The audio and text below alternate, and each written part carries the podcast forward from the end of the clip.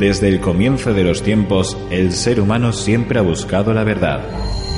Una verdad que a veces ha sido oculta, escondida en lo más profundo de una caverna, donde el hombre no ha podido llegar por su natural sabiduría.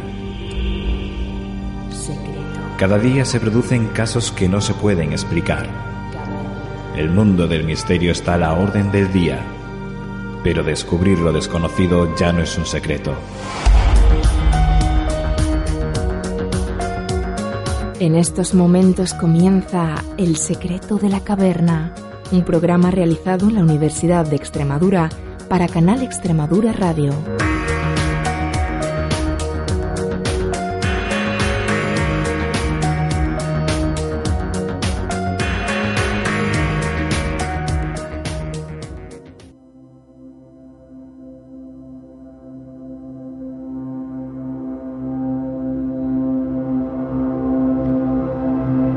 En el conocimiento de lo desconocido. De eso ha tratado este programa durante sus cinco temporadas que ya llevamos. ¿Por qué hacemos esto? Pues por lo mismo por lo que siempre en la historia se ha dado ese paso adelante por descubrir. Y el mundo del misterio hace tiempo que rompió esa barrera de la curiosidad y del morbo y ya en estos tiempos podemos decir que se ha establecido como una materia que se enseña incluso en técnicas de estudio para una materia científica o periodística.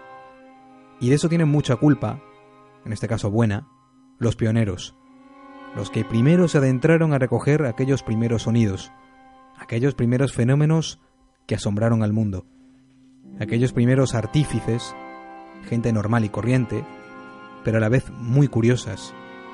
Sin realizarlo como tal, crearon los primeros manuales del investigador. Hablamos de personajes como Jürgenson, Bachi, Rodif, Argumosa, Jiménez del Oso. Ellos fueron, de alguna forma, los, los primeros. Y ahora muchos crean y desarrollan esos primeros manuales que aquellos maestros comenzaron un día, quizá por azar, quizá por curiosidad.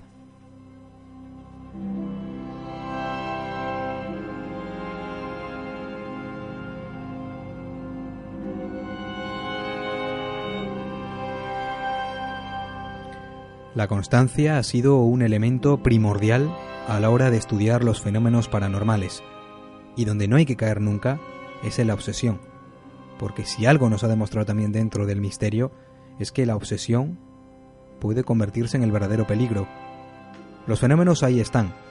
¿Cuántos casos podemos relatar ya de memoria en una tertulia de café, como a mí me gusta decir?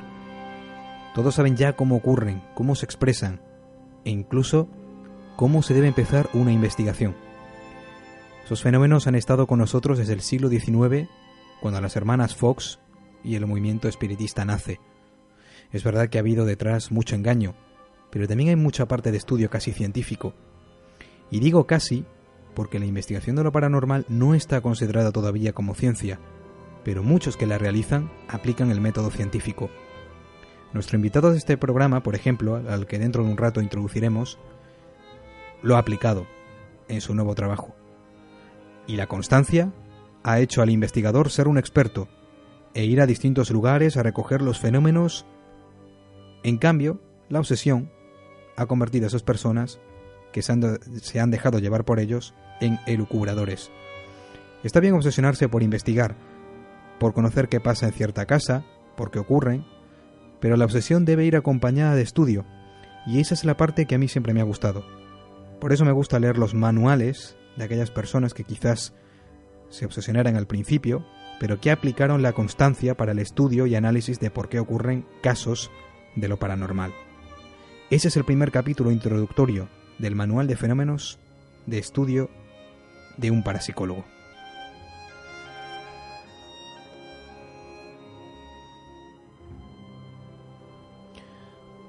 Marcelo Bacci tuvo que dedicar mucho tiempo a ser constante con esa investigación de la transcomunicación, como también lo fue Jürgenson o Pedro Morós, que ya en este programa nos ha contado en varias ocasiones que esa constancia es fundamental. La suerte de obtener una psicofonía en la primera puede que ocurra, pero no pasa siempre. La investigación de los fenómenos paranormales no es algo fácil, porque hay que ser paciente, pero a la vez constante. El hecho de que todavía no sea considerado una ciencia no es malo, pero sí que es de interés científico por la forma en cómo ocurre y cuándo ocurre. No hay nada programado cuando en nuestra grabadora surge una voz que nos descoloca.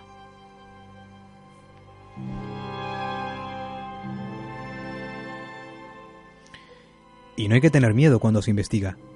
Eso lo dicen todos los que se dedican a ello. Las emociones muchas veces son primordiales y aquí es donde pueda estar una de las características principales del estudio científico. Nadie ha muerto por fenómenos paranormales, pero sí que pueden provocar mucho daño psicológico. De ahí la obsesión.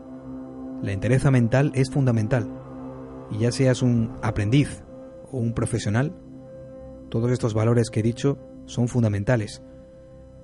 Y he aprendido aún más sobre ello gracias a un libro que tenemos aquí delante. Los libros a veces son los mejores manuales, sea una novela, un ensayo. El primer estudio de divulgación sobre los fenómenos paranormales se publica en el año 1882 por la Sociedad para la Investigación Psíquica. William Barrett y Jules Romans fueron los artífices. Y desde entonces el objeto de estudio se pasó hasta las universidades, con diversas cátedras como la que se estableció en España en 1976 en un programa de estudios de la Universidad Autónoma de Madrid. Por entonces, la parapsicología fue considerada incluso una asignatura, y fue Ramos Pereira el primer profesor en impartirla. Así que, aunque no sea considerada una ciencia, y tampoco hoy en día sea considerada una materia, sí es de interés para los organismos de estudio e instituciones. Así que de eso hablamos, del estudio del fenómeno, de cómo analizarlo, de cómo contarlo. Por eso hay que dedicar este programa a todos aquellos que se esfuerzan en su estudio, sean científicos o no, sean constantes o no, sean obsesivos o respetuosos.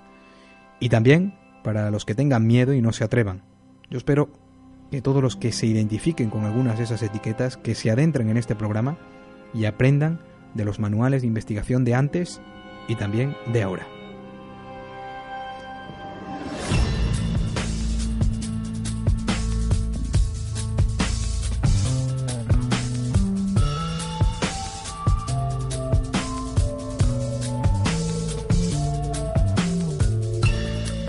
Sean bienvenidos al Secreto de la Caverna, aquí con otro programa más, donde todavía no ha caído la noche, pero que de alguna forma nosotros le damos ese ambiente que debe tener una caverna oscuro, pero también con una, con una luz, con un buen foco, donde podamos iluminar y contar las historias que tenemos preparados en este, en este programa. Muchas gracias por estar ahí, a toda la familia cavernaria y acompañarnos en este sendero de la vida donde siempre surgen muchas preguntas preguntas que no da tiempo a responder, pero que a mí me gustaría que se respondiera esta. ¿Estáis ahí?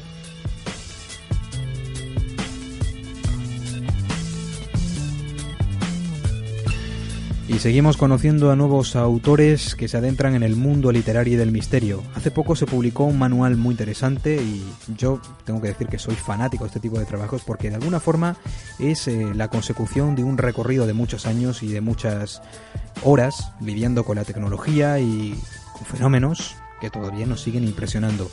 Los invito a que conozcan a Jorge Liébana, uno de los componentes de Córdoba Misteriosa, y que nos cuente cómo ha sido desarrollar un enorme dossier sobre cómo investigar este tipo de fenómenos, siempre aplicando, por supuesto, el método científico. Y también escucharemos algunas de las psicofonías que ha recogido muy interesantes. Y siempre que tratamos el tema psicofónico, eh, yo sé que a Marcos se le ponen los pelos de punta pero él como experto en temas de sonido seguro que, está interesado en escucharlas en vivo y en directo. Así que Marco Casilda, como siempre a los mandos, buenas noches.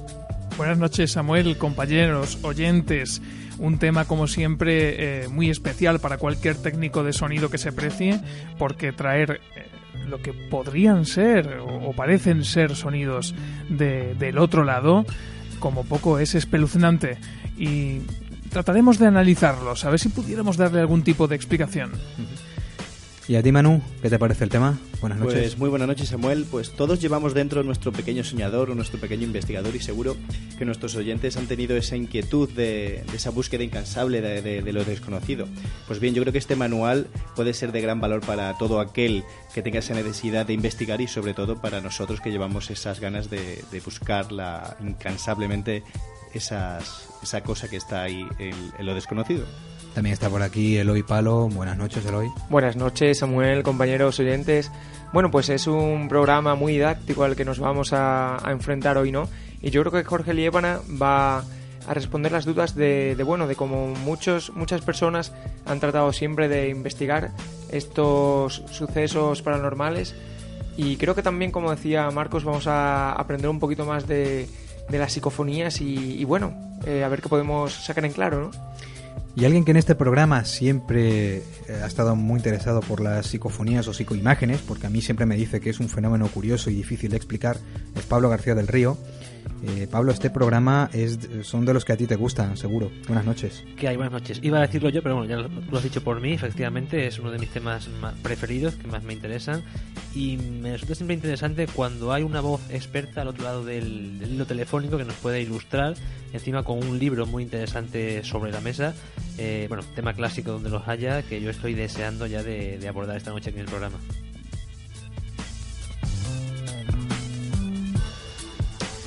Pues esa entrevista con Jorge abarcará la primera hora del programa y en la segunda también vamos a escuchar a otro autor reciente con un libro que también está dando mucho que hablar. Se llama El principio de la oscuridad de Carlos Largo. Lo hemos tenido hace poco en Badajoz, dando una charla para jóvenes en este mismo edificio y tuvimos una charla muy provechosa él y yo aquí cerquita del estudio. Escucharemos lo que nos dijo y ahondaremos en ese gran trabajo, consecuencia de más de 10 años dedicado a un programa que es un referente para cualquiera que se dedique a estos asuntos. Y en el apartado de las noticias os contaremos cómo un pastor evangélico ha violado a un familiar durante un exorcismo improvisado y también eh, os hablaremos de la amenaza de los robots asesinos. Y ya por último, la verdad que las noticias eh, os aseguro que ya no vienen eh, muy positivas. Una máquina de eutanasia, la estrella de la feria funeraria de Ámsterdam.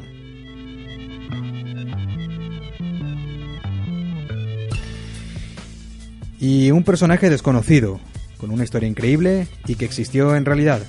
El único que se autoproclamó emperador de los Estados Unidos, un personaje real que tiene que ver con la historia de aquellos hombres que lideraron el país de las barras y las estrellas. Nos lo cuenta en Páginas Secretas de la Historia José Manuel Rodríguez Pizarro. Buenas noches. Hola, ¿qué tal Samuel y queridos amigos oyentes y compañeros? Así es, hoy vamos a sumergirnos en la historia de los Estados Unidos dando su cara menos conocida y menos oficial. Vamos a a desgranar quién fue la figura de este emperador que se autoproclamó así, ¿no? Y, cómo se fraguó este imperio, ¿no? En un país como Estados Unidos donde hay una grandísima tradición democrática y sobre todo republicana. Pues saludo también a la compañera Alba Rodríguez que estará luego en el apartado de las noticias también comentándonos eh, esas eh, Noticias que ya, como he dicho antes, no son muy halagüeñas, pero abrimos vías de contacto. Las redes sociales es 44262535, es nuestro número de WhatsApp, también nuestro correo electrónico, el y un grupo de Facebook de Facebook que se llama El Secreto de la Caverna. También en Twitter con arroba secreto barra baja caverna y nuestra página web www.elsecretodelacaverna.es. Como ya saben, estamos emitiendo en ondacampus.es los viernes, los sábados también emitimos en Canal Extremadura Radio y todos nuestros programas, ya lo saben, en el podcast del Secreto de la Caverna en iVox. Comenzamos.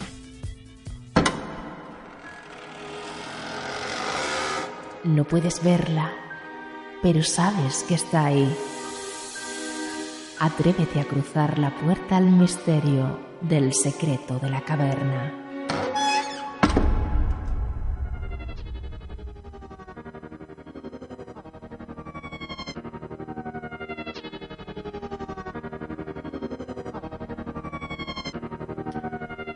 El mundo tecnológico tan avanzado en el que estamos nos ha hecho lograr muchas cosas, avances en muchos campos, lo que no sabemos es si de verdad nos está ayudando a ser más inteligentes. Parece que no, viendo de vez en cuando las absurdas noticias que a veces surgen paralelamente con la tecnología o haciendo un mal uso de ella. Pero dentro del misterio, ese avance se ha notado a la hora de investigar y de recoger los fenómenos de un tema clásico y que podríamos decir que es de los más antiguos y gracias a ello surge el periodismo de misterio, la parapsicología, esa bola de nieve que nace con aquellos extraños golpes en la casa de la familia Fox, donde después se descubre que todo se fue una preparación, Pues allí comienza el movimiento del espiritismo. Los métodos eran muy rudimentarios por entonces, pero ojo, el interés por conocer aquellos fenómenos crearon las primeras investigaciones. Pero por entonces, seguimos en el siglo XIX, eran alrededor de una mesa, a veces con el tablero Ouija como la herramienta principal y otros efectos como la escritura automática. Estos son los comienzos, que aunado con la fotografía que ya existía, iba a llegar un nuevo siglo, el 20, donde los primeros dispositivos de audio que, que recogían los sonidos del entorno nos iban a mostrar que había algo escondido que conseguía expresarse. No lo veíamos, pero intuíamos de dónde podía venir. Las voces del más allá, las voces de los que no están, o las voces producidas por nuestra mente. ¿Qué eran? ¿Y qué son, en verdad?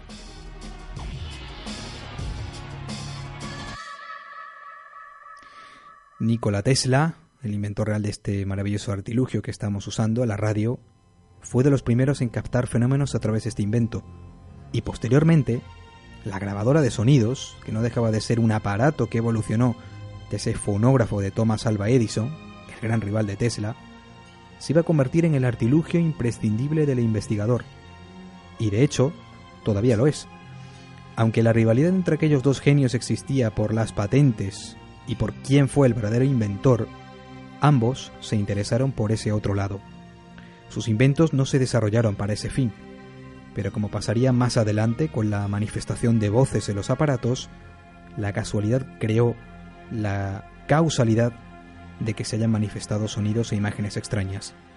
Y aunque todavía esos fenómenos eran muy superficiales y aún se estaba en la etapa de pruebas de aquellos primeros prototipos, la curiosidad por saber más de aquello que apareció por casualidad sin razón ninguna comenzó y se expandió con la misma fuerza. Solo estábamos en la punta del iceberg.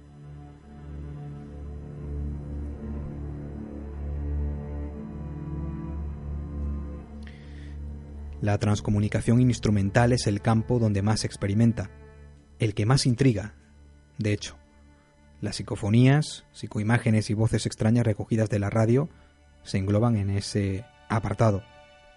Y de ese es el que nos vamos a ocupar una vez más con otro experto que vamos a conocer. La psicofonía es de los más utilizados, más conocidos y también mal interpretados. Pero nos sigue fascinando, ¿verdad? Ya sabemos su definición, sabemos identificarlas, pero no conocemos todavía lo que de verdad significan. El término psique, de hecho, le da forma a la palabra, y ese significado que tiene el término más dirigido a alma que a mente, hace que nos dé una pista sobre su procedencia. ¿De verdad podrían ser las voces de las almas? Y en este caso, ¿de qué almas? Ahora alguno me dirá, pues está claro, ¿no? Son de los fallecidos. Ahí está una de las teorías o posible explicación. Pero a mí me gusta mucho llamarlas parafonías, término que acuñó en España el gran Germán de Argumosa, porque ya el significado cambia a voces extrañas y ya no se refieren al término psique de que hemos mencionado su significado verdadero. Está claro que son voces extrañas que nos impresionan, sea de muy corta duración o más prolongadas. Psicofonía, parafonía o fenómeno de voz electrónica. En realidad da igual. Su historia y misterio sigue siendo fascinante. Por no demorar mucho la presencia de nuestro invitado en el programa, querría hacer una mención especial a un hombre que muy pocas veces hemos nombrado y que Jorge Liébana, nuestro invitado, dedica un buen apartado de su libro, Marcelo Bacci, un señor que pasó mucho tiempo delante de un transmisor de radio, jugando con esa ruedecilla tan típica en el transistor que tantas veces hemos utilizado. Un señor con más de 30 años de experiencia en el campo de recoger voces extrañas obtenidas a través de la radio. Es el efecto transradio. Pues escucharemos algunas de esas voces que el experimentador recogió y lo conoceremos un poco más. Pero antes saludamos al artífice de este libro que se llama Manual del Investigador de Fenómenos Paranormales, editorial Arcopress. Jorge Liébana, muy buenas noches, bienvenido al Secreto de la Caverna. Muy buenas noches, muchas gracias por la bienvenida. Eh, ¿Cómo estás, Jorge? Pues estupendamente, deseando que me, que me llamaseis. Pues muy bien, eh, nosotros estábamos deseosos de tenerte aquí. Por cierto, Jorge Liébana es técnico superior en telecomunicaciones e informática, investigador y estudioso de los fenómenos paranormales y experto en transcomunicación instrumental y uno de los miembros importantes de ese grupo dedicado al estudio de esos fenómenos en la provincia de Córdoba, que es Córdoba Misteriosa, que vamos a conocer un poco también a lo que se dedican porque llevan bastante tiempo realizando este bueno trabajos de investigación de lo paranormal. Bueno, Jorge, eh, primero que nada, enhorabuena por el libro. Es un trabajo muy interesante. Mm, yo no sé, me gusta que mm, me gusta siempre cuando hablo con un autor preguntarle cómo decidió realizar este trabajo porque no ha tenido que ser un, un trabajo fácil, pero aún así es fascinante hacer un, un manual del investigador de fenómenos paranormales, porque no todo el mundo lo ha hecho. Bueno, sí, eh, en primer lugar, Samuel, muchísimas gracias por tu, por tu valoración. La verdad es que, hombre, siempre, siempre es agradable, ¿no? Cuando uno publica una obra que, a la que, bueno, le he dedicado todo el cariño y el esfuerzo que he sido capaz. Y bueno, eh, la verdad es que valoraciones como las tuyas, pues se agradecen muchísimo, ¿no? Son un subidor, ¿no? Por decirlo de, alguna forma. Y el hecho que me llevó a mí de alguna forma a poder publicar este manual del investigador de fenómenos paranormales no fue una sola causa, fue una concatenación de causas. Para de alguna forma intentar entenderlo un poco y explicarme mejor, tenemos que trasladarnos hace pues, más, más o menos una década aproximadamente cuando empecé a dedicarme, pero de una forma más seria, más rigurosa, a lo que es el estudio de los fenómenos paranormales y en concreto aquellos que están relacionados con lo que llamamos transcomunicación instrumental o TCI, es decir, eh, en la captación de fenómenos anómalos a través del uso de la tecnología, ¿no? Como psicofonía, voces de radio, que muy bien mencionabas a Marcelo Bacci, ¿no? Psicoimágenes, etcétera. Eso fue lo que me hizo poco a poco acercarme al misterio de otra forma, empezar a conocer a otras personas poder eh, ser parte integrante de este equipo Córdoba Misteriosa, que además de hacer pues, visitas nocturnas para hablar de misterio por las calles de Córdoba, también realizamos investigaciones, colaboraciones con Cuarto Milenio, que también nos han ayudado mucho a conocer más casos, nos han abierto muchas puertas. Y finalmente todo eso que estaba conociendo y que otros tantos me estaban aportando, yo decidí que también quería eh, darlo a conocer, también quería contarlo. Sería muy egoísta por mi parte si yo pues me, me sirvo de la sabiduría de otros y luego ese camino que yo consigo empezar a recorrer, pues no lo comparto con los demás, ¿no? Eh, una como curiosidad, el, el, la prologuista de este libro es Clara Taoces, otra gran y buena investigadora. Pero Clara Taoces recientemente ha publicado también su propio manual del investigador de fenómenos paranormales. Yo no sé si os habéis puesto de acuerdo, si ha sido una sincronización, Jorge, porque, bueno, a Clara Taoces vamos a intentar tenerla más adelante a ver qué diferencia eh, presta al manual. Bueno, diferencia seguro va a haber porque siempre hay un poco el reflejo de la persona, ¿no? Del, del autor. Pero os habéis puesto de acuerdo, claramente.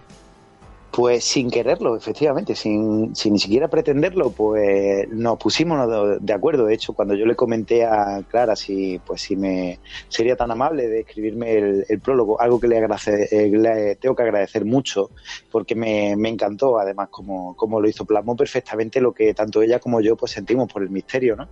Pues justo en ese momento fue cuando ella me comentó que también estaba trabajando en una obra similar, en un cuaderno, manual de investigación también, pero ya te digo, es lo que solemos llamar sincronicidades, ¿no? De alguna forma. Yo me lo tomo muy bien porque para mí es la prueba de que esto está en auge, es decir, esto está adquiriendo mucho interés y me parece algo muy bueno, muy positivo, porque bueno, todos sabemos que a veces el misterio ha estado bastante denostado y lo que es la investigación paranormal eh, a veces pues digamos que no se lleva a cabo pues de una forma no quiero decir rigurosa porque esto no es un trabajo tampoco se trata de, de eso no hay que vivirlo con pasión y hacerlo porque se quiere pero quizá a veces se buscan otras cosas que están alejadas de lo que realmente importa en estos casos, que son los resultados, los métodos, qué hacer con ellos, qué conclusiones podemos sacar, qué nos cuenta una, una psicofonía, ¿no? ¿Qué información podemos extraer de todo eso? Y el hecho de que tanto Clara Taoces como yo pues publiquemos prácticamente a la vez y sin saberlo un libro dedicado a esa parcela, ¿no? Un poquito olvidada hasta entonces de la investigación paranormal, pues a mí me hace ver que el camino es correcto, estamos cogiendo el camino correcto y puede ser un gran paso para lo que es la, investigación en general. Mm, la verdad que con, eh, con, esta sincronización se confirma la frase de que cada maestrillo tiene su librillo.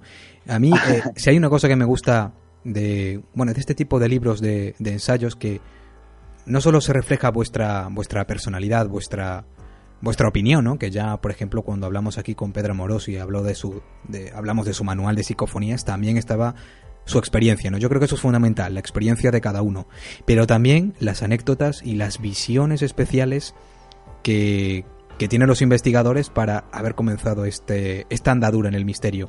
En la introducción de tu libro comentas una visión especial que tienes de pequeño en, en el cielo, como tantos otros que en el mundo del misterio comenzaron con pequeñas visiones, algunos en el cielo, otros en su propio hogar. ¿Esta visión fue el detonante para que te dedicaras a ser un investigador? Totalmente, pero de la noche a la mañana, literalmente. Aquella noche en la que yo, como comento en la introducción del, libro, ¿no?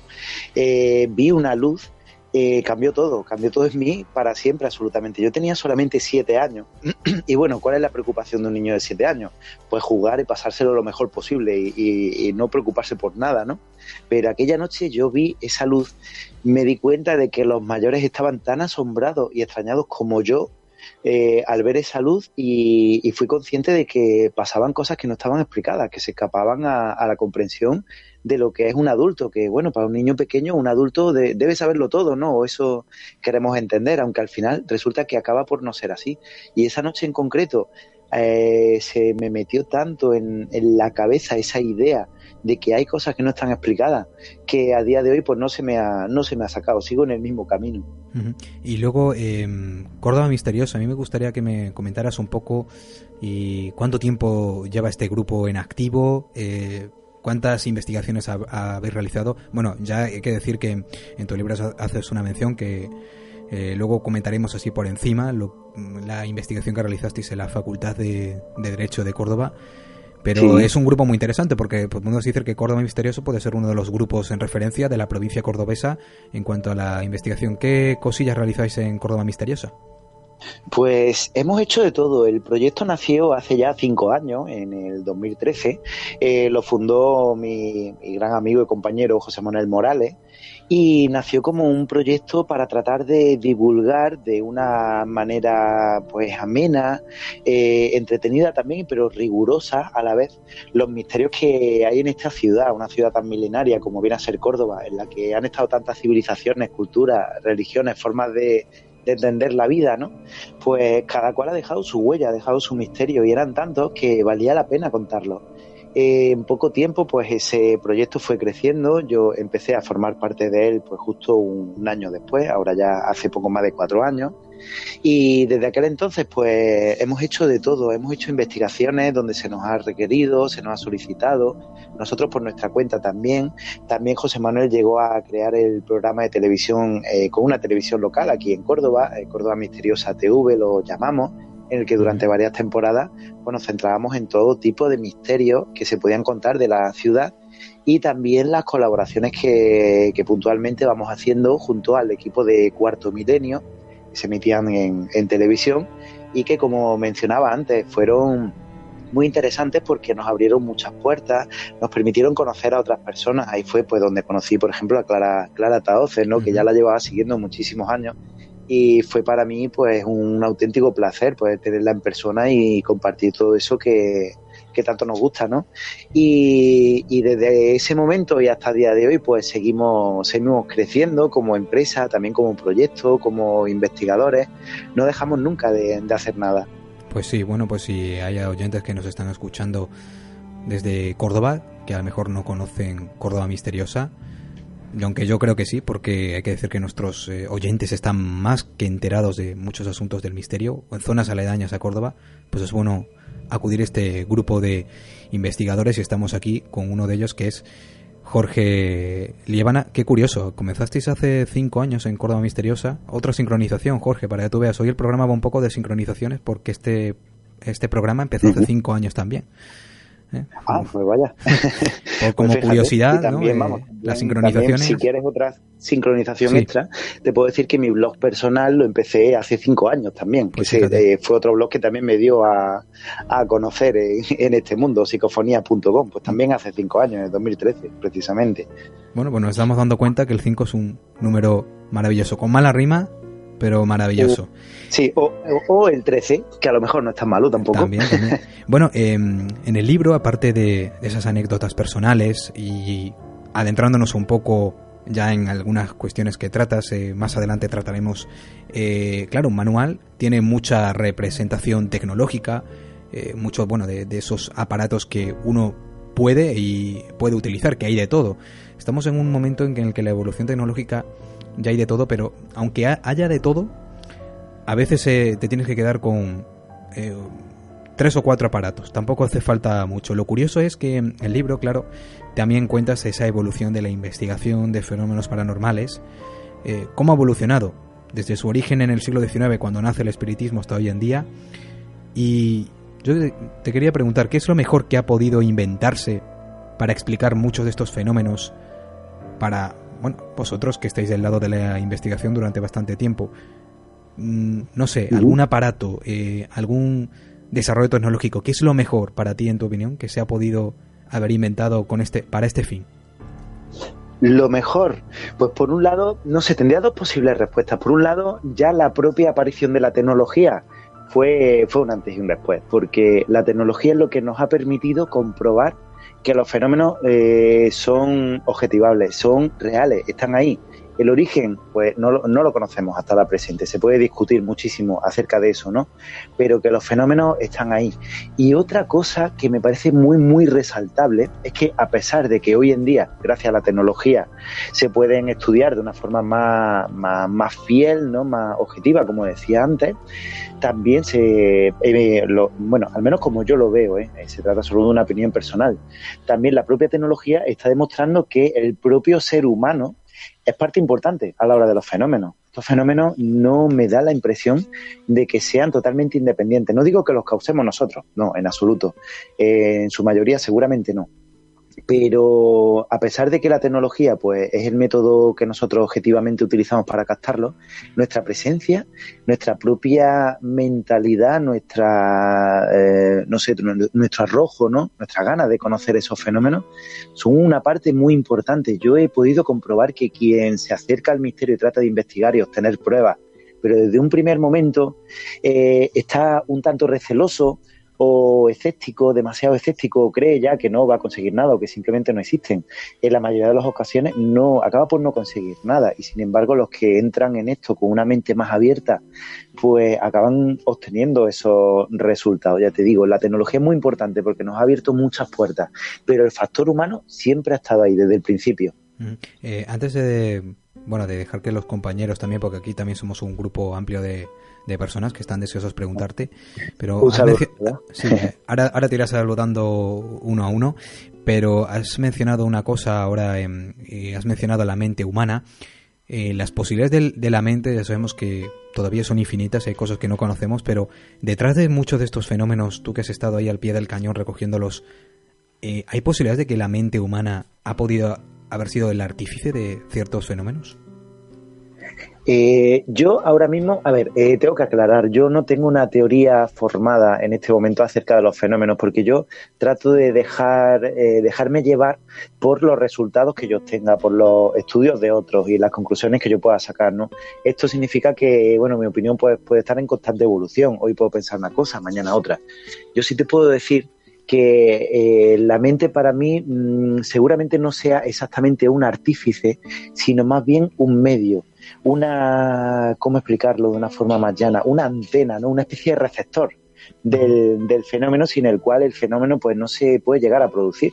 Digamos que el 50% de la importancia del fenómeno porque mm, de una forma u otra no sé cómo puede pasar, pero en mi opinión pasa. Nosotros somos importantes para que se cree ese, ese fenómeno. Nosotros somos los que lo canalizamos eh, de alguna forma hacia nuestra grabadora, hacia nuestro televisor, hacia nuestra radio, hacia nuestro, eh, nuestros aparatos, ¿no? lo que utilizamos en la, en la investigación. Yo diría que no es que seamos artífices o que cree, eh, creemos inconscientemente ese fenómeno, sino que más bien lo canalizamos, lo traemos aquí a nuestra realidad. Buenas noches. Soy Manuel, compañero del Secreto de la Caverna.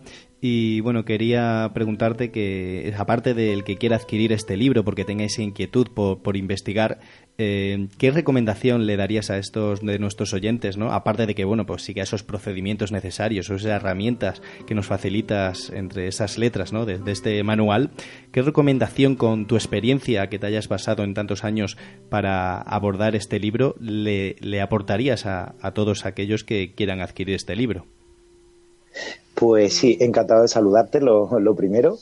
Y yo siempre digo lo mismo, que mm, si estamos hablando de alguien que se empieza a adentrar ¿no? en este mundo, que bueno, tenga ya un mínimo de, conocimiento sobre lo que son estos fenómenos, por eso precisamente dedico los primeros capítulos al conocimiento de los diferentes fenómenos que podemos abordar e investigar, ¿no? Eh, por encima de todo es importante que vaya digamos, con la mente limpia, con la mente abierta, sin una idea demasiado preconcebida, porque, como comentaba antes, nosotros mm, somos una parte bastante influyente a la hora de una investigación. Como nosotros nos tomemos las cosas, lo que nosotros pensemos sobre el fenómeno, la actitud que tengamos, nuestra propia estructuración de ideas, no en la mente, eh, va a ser una parte muy importante de, de los resultados. Por lo tanto, si una persona quiere adentrarse en esto, le aconsejaría que no cierre puertas, que no, eh, digamos, niegue ninguna posibilidad y que se base, intente basarse, eh, por supuesto, en lo, en lo que piense, eh, está bien, pero también en lo que consiga, en lo que, en lo que obtenga. De esa manera, intentando ser un poco más objetivo y más abierto, quizá los resultados pues puedan llegar a ser más positivos o más numerosos, pero sobre todo lo más importante, va a tener esa persona en todo momento el control de lo que está haciendo una persona que vaya eh, en un principio sugestionada o que vaya con una idea preconcebida y esa idea pues no es positiva, imaginemos, alguien que piense que a lo mejor las psicofonías tienen un origen en seres demoníacos, pues yo dudo mucho que lo pase bien si realmente eh, graba una psicofonía, ¿no? Y no se trata de, pasarlo mal. Yo le, aconsejaría eso, que cuando se adentren, que no piensen en nada en concreto, en nada negativo, y que se dejen llevar y que saquen las conclusiones después de, de haber conseguido lo que puedan llegar a obtener. Hola Jorge, buenas noches, soy Pablo, otro compañero del programa. Muy buenas, Pablo. Te quería hacer una pregunta. Yo siempre que tenemos algún investigador me gusta preguntarle por sus experiencias personales propias y que nos contaras eh, algún caso concreto, eh, de manera breve, ¿no? Mm, que a ti te haya impactado o te haya hecho ver o cambiar tu opinión sobre todo este mundo paranormal. Hay mucha gente escéptica, entre los que yo me encuentro, entonces me gusta escuchar de primera, en primera persona mm, un testimonio, una experiencia y más cuando se trata de una persona como es tu caso, que eres un investigador, que tienes un bagaje y, eso me da credibilidad y me gusta. Entonces, es lo que te pregunto. Un caso concreto que te haya llamado la atención, que te haya impactado. Sí, pues hay un caso muy concreto, relato algunos casos, aunque mi libro no quiero dejar claro que tampoco es un libro de casos, una recopilación de casos, pero sí que he querido incluir algunos que pueden ser pues buenos ejemplos ¿no? de lo que trato de explicar.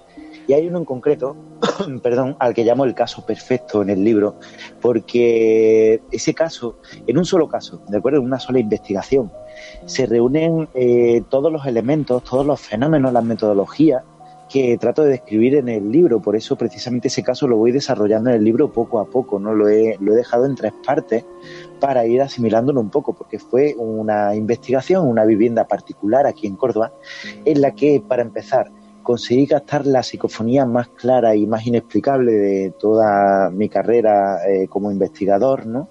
Y no solamente eso, es que esa psicofonía no solamente era muy clara, sino que además eh, nos estaba contando una historia. Yo no lo sabía en ese momento, eh, pero cuando salí del primer impacto, me di cuenta de que la, eso iba a ir más allá. No iba a ser solo una psicofonía, sino que había una historia enterrada detrás de todos los fenómenos que estaban ocurriendo en esa vivienda que investigamos y al final acabamos descubriendo esa historia, pero a través de los fenómenos, del estudio de esos fenómenos. Normalmente sabéis que muchas veces se suele elegir un enclave para investigar porque tenga una historia detrás, ¿no? Porque ya sabemos que ha ocurrido un suceso trágico, tiene un pasado oscuro, dramático, etcétera.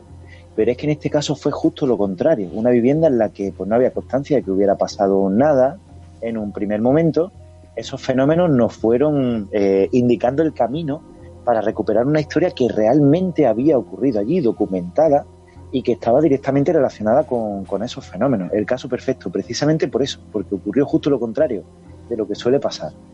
Mm, caso perfecto, me, me has hecho recordar ahora mismo un libro de Antonio Rivera que lo tituló así, eh, bueno, aquí por, por otra temática.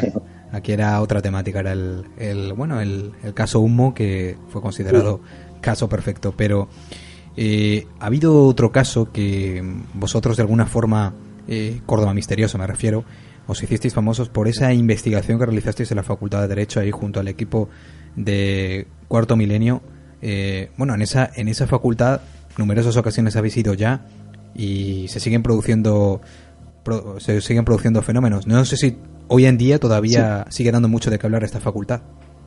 Sí, porque nosotros también de, de forma regular hacemos visitas guiadas eh, los sábados por la noche al interior de esa facultad de Derecho. es cierto que en la mayoría de las ocasiones pues no, no ocurre nada, ¿no? todo transcurre con normalidad. no se puede esperar que cada vez que uno va ocurra algo, ¿no? La, la mayoría de las veces, y esto es en general, creo yo, eh, cuando vas a este tipo de lugares pues no sueles captar nada, ¿no? Pero sí que siguen ocurriendo, ocurriendo cosas a día de hoy, tanto a nosotros como al personal que trabaja allí, estudiantes, etcétera, etcétera. Viene ocurriendo desde hace décadas y sí, siguen sucediendo cosas en esa facultad. Uh -huh.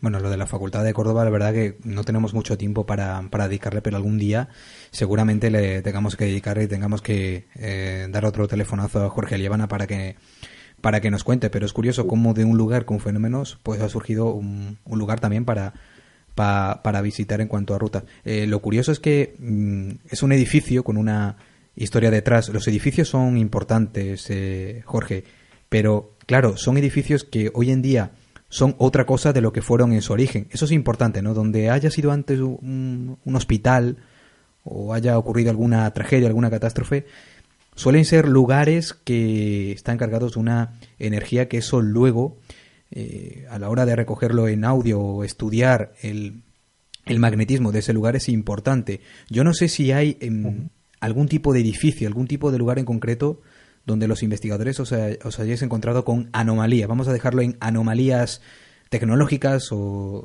anom anomalías sonoras, en este caso con eh, habéis recogido más psicofonías. ¿Hay, el, hay algún o, al, o, varios lugares en concreto que sean más propicios para que el investigador encuentre algo para lo que estudiar? Pues mira, eh, me estaba comentando eso y me acaba de venir a la mente eh, la Facultad de Filosofía y Letras de aquí de Córdoba también, que otro edificio al que le pasa como la Facultad de Derecho fue el antiguo Hospital de Enfermos Terminales de aquí de esta ciudad. Pues podemos imaginar que no ha tenido un pasado nada apacible eh, en absoluto. También hicimos una investigación, esto fue en febrero de 2017, del año pasado, con Cuarto Milenio, pero esta investigación fue distinta porque la enfocaron también a, al método científico. Formó parte de ese equipo de Cuarto Milenio Rafael Balaguer, que es científico y colaborador habitual de ese programa de Cuarto Milenio, y yo le estuve ayudando toda la noche a realizar eh, mediciones prácticamente metro a metro de toda la facultad de campos electromagnéticos con la, eh, con la intención de establecer, intentar establecer un patrón, una relación entre las variaciones, las alteraciones bruscas de los campos electromagnéticos eh, naturales que tiene la, la, superficie terrestre, ¿no? Y los fenómenos paranormales. Esa teoría lo que trata es de establecer esa conexión. Si realmente donde ocurren los fenómenos hay una variación electromagnética. Y fue increíble porque hubo sobre todo dos, tres lugares concretos en los que el medidor mostraba unas mediciones que se escapan a lo, a lo normal, absolutamente. A veces las mediciones llegaban a cero, a veces quintuplicaban el resto de, la, de las medidas, hablando de un mismo pasillo o solamente un aula. Y es curioso porque esas variaciones tan bruscas, tan anómalas, eran los lugares donde desde hacía muchísimo tiempo los testigos aseguraban que ocurrían los fenómenos dentro de esa facultad. Así que ya veis, un aparato eh, científico electrónico como es un gaussímetro, un medidor de campos electromagnéticos, estaba corroborando de alguna forma eh, más científica, ¿no? utilizando otra vez la tecnología que en ese lugar donde suceden los fenómenos, pues hay una alteración de los campos electromagnéticos. Esto puede significar que una alteración electromagnética pueda también alterar nuestro estado de conciencia y hacernos captar cosas que de otra forma no podemos captar. Esa es la teoría que se está barajando ahora mismo, pero lo que para mí está claro y esa noche quedó claro es que parece ser que existe una relación entre las alteraciones de los campos magnéticos y los lugares donde suceden esos fenómenos. La Facultad de Filosofía y Letras eh, y la de Derecho, o sea, no son edificios colindantes, ¿no? Son independientes, están separados, supongo, ¿no? Sí, sí, están separados por varios cientos de metros. ¿Y cuál de los dos edificios os ha dado, bueno, cuál de los dos eh, ha tenido los peores fenómenos paranormales?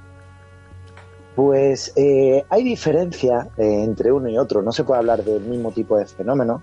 La Facultad de Derecho viene siendo mucho más mediática, es más conocida, sobre todo a partir de la década de los 90, cuando se empieza a investigar ya por eh, investigadores profesionales de todo el país que acuden a, a, ver los fenómenos que ocurrían ahí. ¿no? Sin embargo, la Facultad de Filosofía y Letras ha estado tapada durante mucho tiempo, no quiero decir tapada, tampoco es eso, sino que simplemente no, no se había divulgado lo que ocurría ahí hasta, hasta hace poco tiempo, hasta hace algunos años que con Córdoba Misteriosa empezamos a, a, pues a publicar y a divulgar todos ese, esos edificios tan especiales que tenemos aquí en Córdoba, pero tengamos en cuenta que ese hospital en concreto estuvo funcionando hasta el año 1969, es decir, que fue hospital hasta hace muy, muy poquito tiempo, pocas décadas estamos hablando, y eso nos permitió hablar con personas que conocieron esa etapa de hospital y ya nos contaban que ocurrían fenómenos paranormales en esa época eh, de, hospital de agudos, bueno, hospital psiquiátrico, hospital militar, la verdad es que ha sido de todo. En los tres últimos siglos fue el principal hospital que tuvo, que tuvo la ciudad, básicamente. Y ya desde esa época ocurrían, y en la época en la que ya es facultad, pues siguen también, también sucediendo. La, investigación con cuarto milenio pues fue otra prueba de ello, porque aparte de las mediciones electromagnéticas, también se captaron psicofonías, también la medium Paloma Navarrete dio una serie de informaciones con su capacidad transensorial que nos dejaron a todos boquiabiertos. Eh, pero como te digo, son dos edificios que, bueno, comparten un pasado eh, triste, oscuro, un pasado hospitalario, pero con su, con su diferencia, ¿no? Los, fenómenos no son exactamente los mismos, aunque bueno, nos atraen y nos impactan exactamente igual, de eso no hay duda. Eh, antes de pasar ahora en un rato a escuchar algunos de los audios que nos has prestado para, para este programa en concreto, para escuchar un poco lo que has recogido, tu trabajo, eh, ya, que estamos un momento, eh, estamos en un ambiente universitario, porque nosotros también grabamos este programa en una emisora universitaria y estamos hablando de dos facultades allí de Córdoba, eh, ¿crees que la parapsicología debería empezar a enseñarse como materia en las universidades, como se empezó a enseñar en los años 70, que por una vez por lo menos fue una asignatura impartida? Sí, es cierto que lo fue aquí en, en España, ¿no? no era una carrera, no era un posgrado, era simplemente una asignatura, pero bueno, fue un comienzo. La pena es que quedó en un comienzo, ¿no? Pero yo creo que eh, no pasa nada si durante todavía más tiempo no se considera una, digamos, asignatura digna de, estudio, porque tengamos en cuenta que la parapsicología como tal es una pseudociencia. ¿Qué significa esto? Bueno, hay muchas personas que utilizan esa palabra pseudociencia de una forma despectiva, ¿no? Yo la, la digo habitualmente, pero para nada me parece despectiva, todo lo contrario es, evidente y eso no se puede negar que la parapsicología no, es, no se puede considerar en este momento una ciencia, puesto que los fenómenos que trata de estudiar no se ajustan a los cánones científicos, no, no se puede utilizar exactamente el método científico para tratar de estudiar fenómenos paranormales, aunque sí podemos aprender mucho de ese método científico. Yo creo que más bien el camino que a mí me parecería más adecuado y más productivo sería que todos aquellos que estamos en el misterio, que deseamos abordar estas investigaciones, lo hagamos, lo empecemos a hacer de una manera más pura de corazón, ¿no? Es decir, eh, sin otra pretensión que saber la, la verdad, intentar llegar al origen de, de, todo esto, no tener otras pretensiones, no, no, no caer en el egoísmo, ¿no? Y en el sensacionalismo, sino todo lo contrario, porque esa actitud de los que estamos dentro del misterio tratamos de abordarlo de forma objetiva, es lo que al final puede llegar a llamar la atención de otras personas de índole científica con mucho más conocimiento que nosotros, con muchos más medios que nosotros, y ahí es cuando realmente se producirá el salto cualitativo, ahí es cuando realmente se eh, podrá estudiar la parapsicología de una forma mm, seria, absolutamente seria, y al final, quién sabe, si en cuestión de décadas, pues se acaba impartiendo de nuevo en, en las universidades, ¿no? Pero creo que en parte es responsabilidad nuestra que al final esta, la parapsicología se, se trate como algo realmente serio y dentro del ámbito científico. Sí, Jorge, eh, una otra cuestión. Eh, ¿Algún tipo de problema con, con, la Universidad de Extremadura para abordar este tipo de investigaciones? Sabemos que muchas veces las administraciones son reticentes a este tipo de, de, estudios, ¿no? Y sobre todo en una universidad en la que pueden pensar que, bueno, que puede dañar la imagen de, de, esa institución, ¿no? Eh, aquí nosotros, bueno, nos encontramos en una universidad eh, de comunicación que, como te ha explicado Samuel, bueno, que también tiene algunas connotaciones eh, antiguas en las que, bueno, puede haber algo de, podemos plantear alguna investigación y se ha puesto trabas. ¿Te has encontrado tú en tanto en la de derecho como en la como la de lengua, creo que esa es la otra en la que te has encontrado con ese tipo de, impedimentos. Sí, bueno, sobre todo en mi compañero José Manuel Morales, eh, que es una persona, bueno, que sabe, sabe muy bien lo que hace y, sabe muy bien cómo, cómo se deben afrontar este tipo de cosas. Pero, a ver, impedimento, es cierto que es la primera vez que, que una empresa de turismo activo, como somos nosotros, haciendo la ruta de misterio, pues tiene permiso, autorización oficial para hacer visitas eh, para hablar de misterio al interior de un edificio oficial, ¿no? Tal como lo hacemos en la Facultad de Derecho como en la Facultad de Filosofía y Letras. Pero todo esto no es que haya sido de repente, ¿no? Repentino, de repente pues un día pues preguntamos y dijeron que sí. Pero todo esto eh, casa mucho, está relacionado con lo que acabo de comentar antes. Si nosotros somos, capaces de abordar eh, los fenómenos, de abordar el misterio, de hablarlo, de divulgarlo, de estudiarlo, de una forma un tanto más seria, y, somos capaces de demostrar que fuera de sensacionalismos y de morbos esto es algo que tiene un interés general para, para muchísima gente, porque ya sabemos que somos muchísimas personas los que estamos interesados en el misterio, al final esas puertas se van abriendo.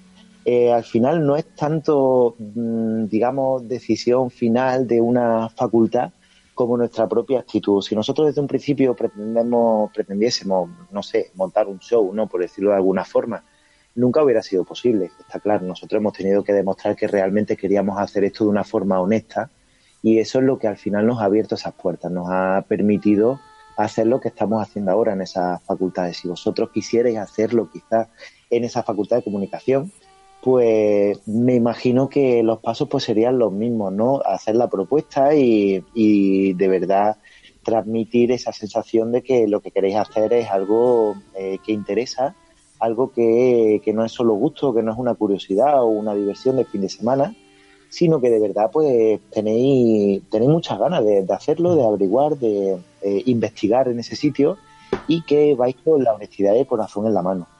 Bueno, Jorge, pues estamos en la recta final de, la entrevista. Vamos a escuchar alguna de esas psicofonías que amablemente nos has compartido y alguna cuestión breve entre alguna que te quería realizar.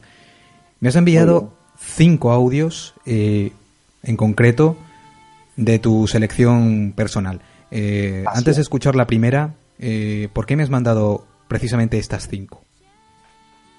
Pues porque cada una, eh, creo yo, mm, vamos, me imagino que cada una pues tiene algo que contar, ¿no? Ya comentaba antes que la psicofonía, aparte de lo impactante, ¿no? de grabar una voz, pues a veces no, nos pueden ayudar, ¿no? Nos pueden dar una información, eh, y nos pueden ayudar a seguir investigando. Y yo creo que en parte ese es el motivo por el que he elegido esa, esas cinco. Y empezamos con la primera, la has titulado Angosturas. Si quieres, cuenta brevemente la historia de esta psicofonía y ahora la escuchamos. De acuerdo, pues esta es una psicofonía que grabé hacia el año 2012, si mal no recuerdo.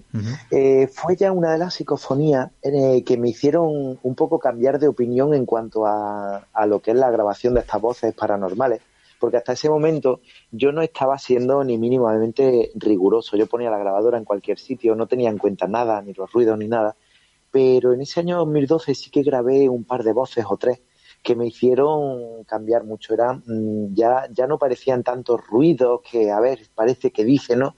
Eran ya un poco más claras y esas fueron las que me abrieron los ojos, me hicieron darme cuenta de que el fenómeno psicofónico se podía abordar de otra forma diferente, ¿no? Y esa en concreto fue grabada en un, en una antigua, bueno, un antiguo molino abandonado en la zona del sur de, de la provincia de Córdoba y durante aquella sesión, pues yo pregunté si había, pues, las preguntas típicas que se hace en una sesión de psicofonía, ¿no? ¿Hay alguien aquí o está alguien aquí? Quiero recordar que, que pregunté cuando, bueno, una voz eh, entró ahí, una voz que nosotros no escuchamos en ese momento, una voz psicofónica, eh, nos invitaba de alguna forma a, marcharnos de allí directamente. Bueno, pues vamos a escucharla y, seguimos eh, comentando aquí con, con Jorge esta primera psicofonía suya. ¿Hay alguien con nosotros?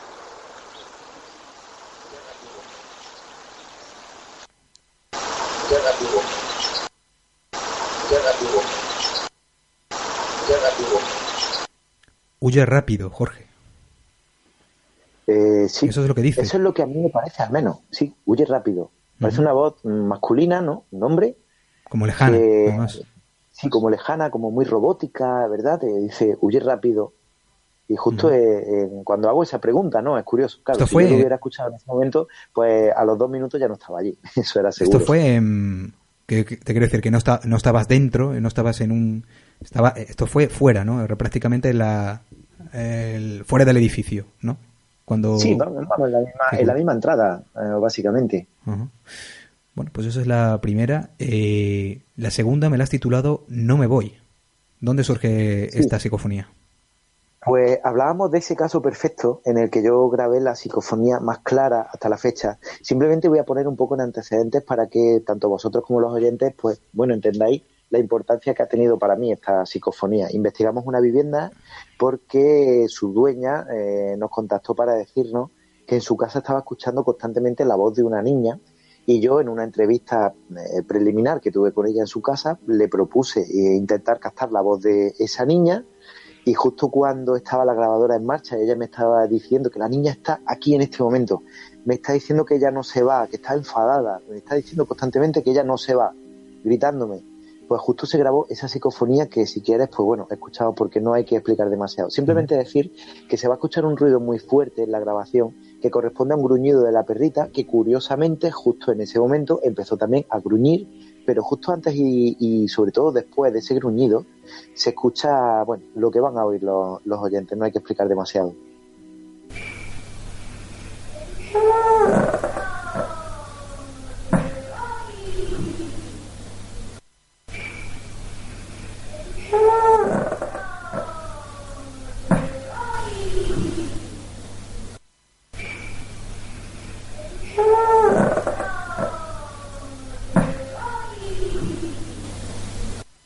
Lo deja como, como caer. Es que parece, eh, claro, en este caso cuando tú lo investigas, os aseguraríais de que no habría nadie más en, en la casa, porque parece incluso una, la voz de, de alguien colindante, ¿no? Pero eh, es curiosísimo cómo, lo dice porque eh, está arrastrando la, las vocales, Jorge. Es, es muy curiosa, ¿eh? Sí, es muy curioso, es como cuando los niños, pues no sé, están, eh, te desafían, ¿no? Con ese tono como cantándote, ¿no? Como para, para enfadarte aún más o para dejarte claro las intenciones que tienen. Os puedo asegurar que no escuchamos, de hecho es que en todo el bloque de vivienda no viven niños, eh, ni siquiera en el de enfrente, era una, una tarde-noche muy tranquila. Ella vive en un, barrio muy, muy tranquilo, en la calle tan angosta, que solo pasaron dos personas en una hora y se escuchaba las pisadas de esas personas. Imaginaos la tranquilidad, la paz, el silencio que había allí. Si hubiéramos escuchado esa voz, eh, si hubiera sido natural, lo habremos oído, pero no. Mira, mira, que, mira que hemos escuchado, bueno, no, no, yo la verdad que no he escuchado tantas psicofonías, pero esta, esta en concreto, es que yo nunca había escuchado una psicofonía en la que se alargara tanto las vocales, ¿no? Que era como, es como un canturreo prácticamente. Fíjate que, que Pedro Amoros ha puesto aquí su psicofonía y nunca había escuchado una así, Jorge, por lo que eh, la verdad que ese caso perfecto, consérvalo bastante, bastante bien y con esta psicofonía, que es bastante curiosa. La tercera, la tercera la has recogido con la, el aparato Spirit Box, antes de escucharla, eh, me comenta, eh, que me, nos comentaras eh, qué es una Spirit Box. Es verdad que últimamente los investigadores están acudiendo mucho a este, a este aparato.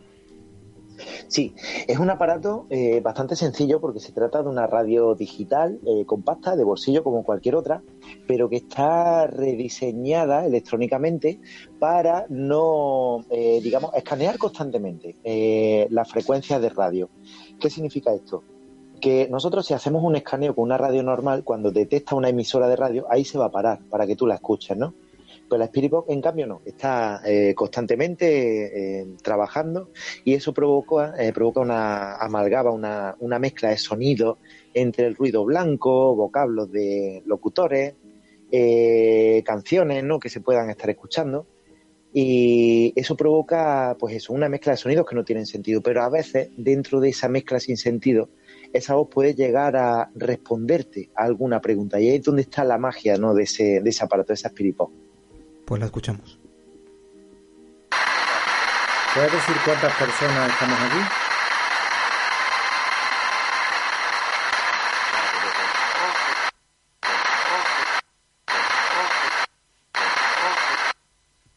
Once, ¿no? Creo que llega a decir el, el número. Claro, lo, lo, curioso de la Spirit Box es que eh, te puede traer una, la voz de un locutor de cualquier eh, emisora de radio. Yo no sé si después, al analizarlo, eh, mm, esto pueda ser alguna voz de algún locutor o la verdad que es algo muy extraño. Parece de fondo porque curiosamente responde a la pregunta que le hacéis previamente. Sí, la cosa está ahí. El peligro de la utilización de la Spirit Box es ese puede llegar a dar resultados realmente sorprendentes, pero hay que utilizarla con mucho tiempo, con mucho cuidado, porque eh, al contrario que las psicofonías que tratamos de grabarla en el estricto silencio, este aparato eh, necesita emitir esos sonidos, ¿no? La teoría es esa, que las supuestas entidades que contactan a través de la Spirit Box son capaces de modelar esos sonidos sin sentido para acabar formando una palabra, una frase y responder de una forma coherente, ¿no? Es decir, a ese aparato para experimentar bien con él no se le puede poner fácil. Si nosotros hacemos a ese Spirit una pregunta cuya respuesta sea sí o no, es muy probable que obtengamos una respuesta de sí o no o cualquier ruido que parezca un sí o un no. Pero si preguntamos algo muy, muy, muy concreto, cuya respuesta pues tenga que ser igual de concreta, al final eh, ocurrirá que si obtenemos esa respuesta, la, estadísticamente las probabilidades de que sea una pare, eh, pareidolia auditiva o que dé la casualidad de que el locutor eh, de la radio de turno haya dicho esa palabra, pues prácticamente se desvanezca, ¿no? sea casi casi imposible eh, tratar de explicarlo, eh, explicarlo de una forma normal. Eh, quiero decir, en este caso yo había preguntado cuántas personas estamos aquí. Bueno, da, una, da un número, da una respuesta, ¿no?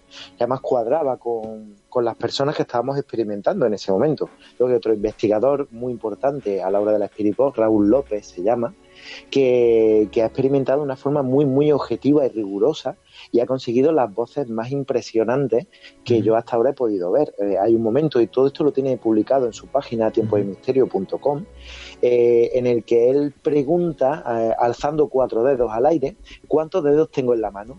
Y de repente una voz sale de la Spirit Box de una forma clarísima, muy pausada, muy lenta, que no tenía nada que ver con el funcionamiento normal de la Spirit Box, que decía cuatro con toda la tranquilidad.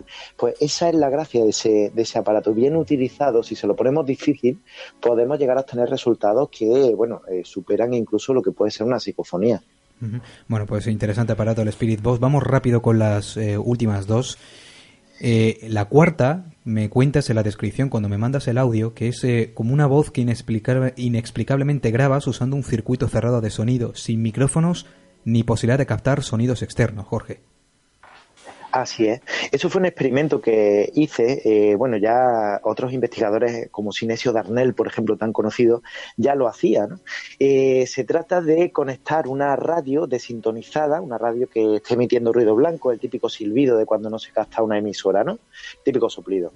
Eh, directamente a la grabadora, sin que intervenga ningún micrófono. Yo puedo estar pegando voces delante de la, de la grabadora, que la grabadora no va a grabar mi voz en ningún momento, lo que va a grabar es la salida de sonido de esa radio, ¿no?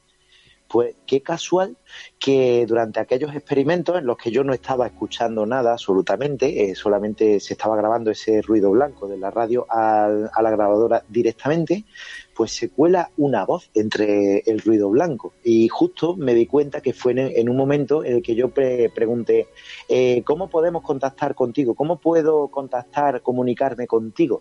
Y esa voz que se cuela entre el ruido blanco, que se oye perfectamente en la grabación, decía, habla, o algo así. ¿Habla? Algo así.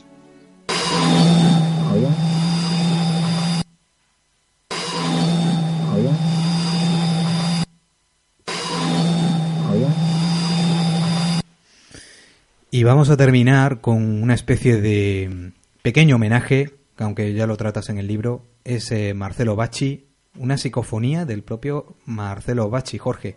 Que Marcelo Bacci, yo no sé si se puede considerar como uno de tus maestros o inspiradores, o Marcelo Bacci es alguien que eh, quizás no sea tan conocido, pero ha investigado mucho.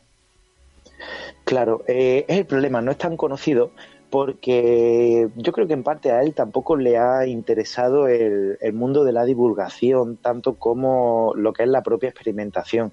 Este, estamos hablando de un caso extremo en la transcomunicación instrumental. Eh, como bueno, lo veníamos hablando, si algunos ya nos emocionamos captando una psicofonía como por ejemplo la de No me voy, ¿no? Eso para mí fue impresionante. Estamos hablando de una persona que se sentaba delante de una radio y mantenía conversaciones eh, coherentes de muchos minutos de duración, a veces de 30 y 40 minutos, con entidades que le hablaban a través del altavoz de la radio y se comunicaban con él, respondían a sus preguntas, hablaban con las personas que tenía alrededor y se identificaban con nombres, con, con apellidos y daban todo tipo de información. Es decir, eso es un caso que hasta presente no ha ocurrido, aunque otra, otros muchos investigadores sí han conseguido muchos resultados con el método transradio, que es como se le llama, pero sin duda Marcelo Bachi fue, fue un, caso único, un caso que no se, hasta la fecha no se ha repetido y no sé si volverá a pasar. Es un caso que, como bien dice, está un poco olvidado, no se conoce mucho, pero es una pena porque sus resultados han sido únicos y no solamente eso, sino que él siempre los ha publicado, siempre se ha dejado de investigar. No hay trampa ni cartón en, lo que él ha hecho, no hay duda alguna. Pues escuchamos la de Bachi. Tenemos muy pocas posibilidades para transmitir, nos lo permite, pero de una manera muy limitada. De la onda Sí. Tenemos muy pocas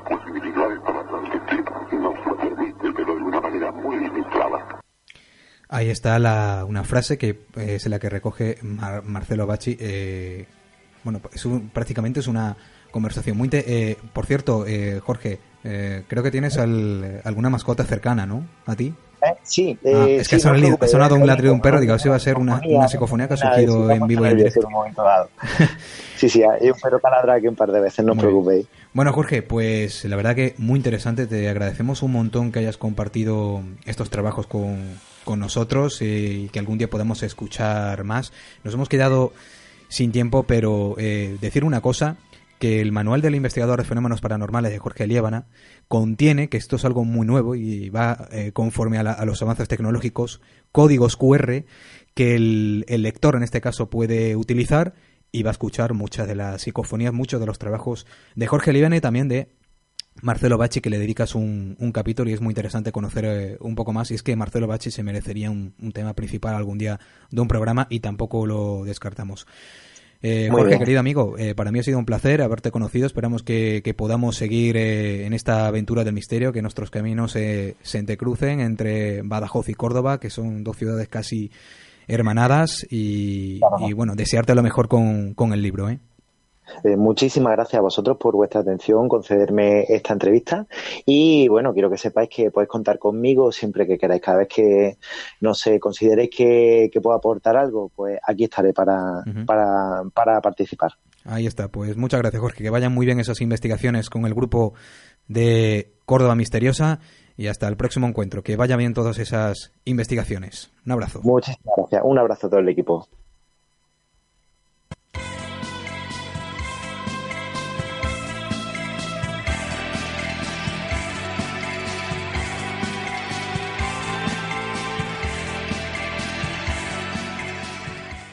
El secreto de la caverna. Las claves del misterio.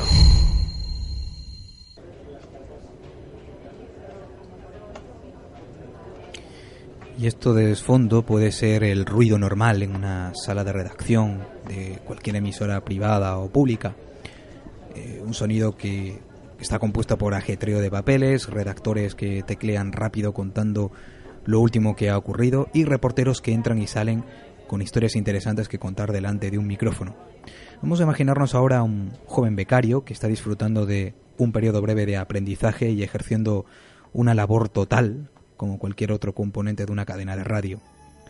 Ese joven está frente a la pantalla de ordenador buscando la última noticia que un veterano compañero suyo de mesa le ha encargado. Una vez redactada, tiene que preparar los cortes de audio que van a acompañar esta última noticia, Y mientras el chico está con los cascos puestos y en mitad de la edición, de repente se ve interrumpido en su trabajo. Una mano que se posa en uno de sus hombros y resulta que es el director de la cadena. Carlos, ¿qué tal te va todo? le pregunta. Pues todo bien, estaba aquí preparando una noticia para emitirse en el próximo boletín. Pues perfecto, ven un momento a mi despacho si puedes que quiero comentarte una cosa. El joven Carlos, un poco extrañado, se levanta y va hacia el despacho del director como él mismo le ha pedido, y en su mente comienzan a surgir algunas especulaciones de esa llamada tan extraña. Me dirá que no lo estoy haciendo bien, querrá mandarme algo en especial. El joven Carlos ya sabía que le quedaba poco tiempo de beca, por lo que quién sabe si quizá le iba a proponer una nueva renovación. Pues bien, el joven becario entra en el despacho y el director le mira profundamente y le dice, Carlos, la verdad que estamos muy contentos contigo. Nos llegan muchos becarios como tú, ya sabes, y tengo que decirte que este año tú has estado, has destacado sobre muchos. Así que enhorabuena. Una leve sonrisa surge en el rostro del joven, un poco avergonzado por el, por el piropo, pero aún así suelta un leve muchas gracias. Pero, le dice el director, siento decirte que no vamos a poder renovar tu contrato para dentro de unos días que se acaba tu periplo. Esa frase es un mazazo en la mente del joven Carlos, cosa con la que también estaba preparado de escuchar. Bueno, pues no sabía qué decir. Pero tranquilo, le dice el jefe, porque ha surgido una oportunidad interesante en un programa de esta casa, que están buscando a un joven inquieto y dispuesto a aprender y ayudar en la parte de redacción, y yo, pues les he sugerido tu nombre. ¿Y qué programa es? Milenio 3.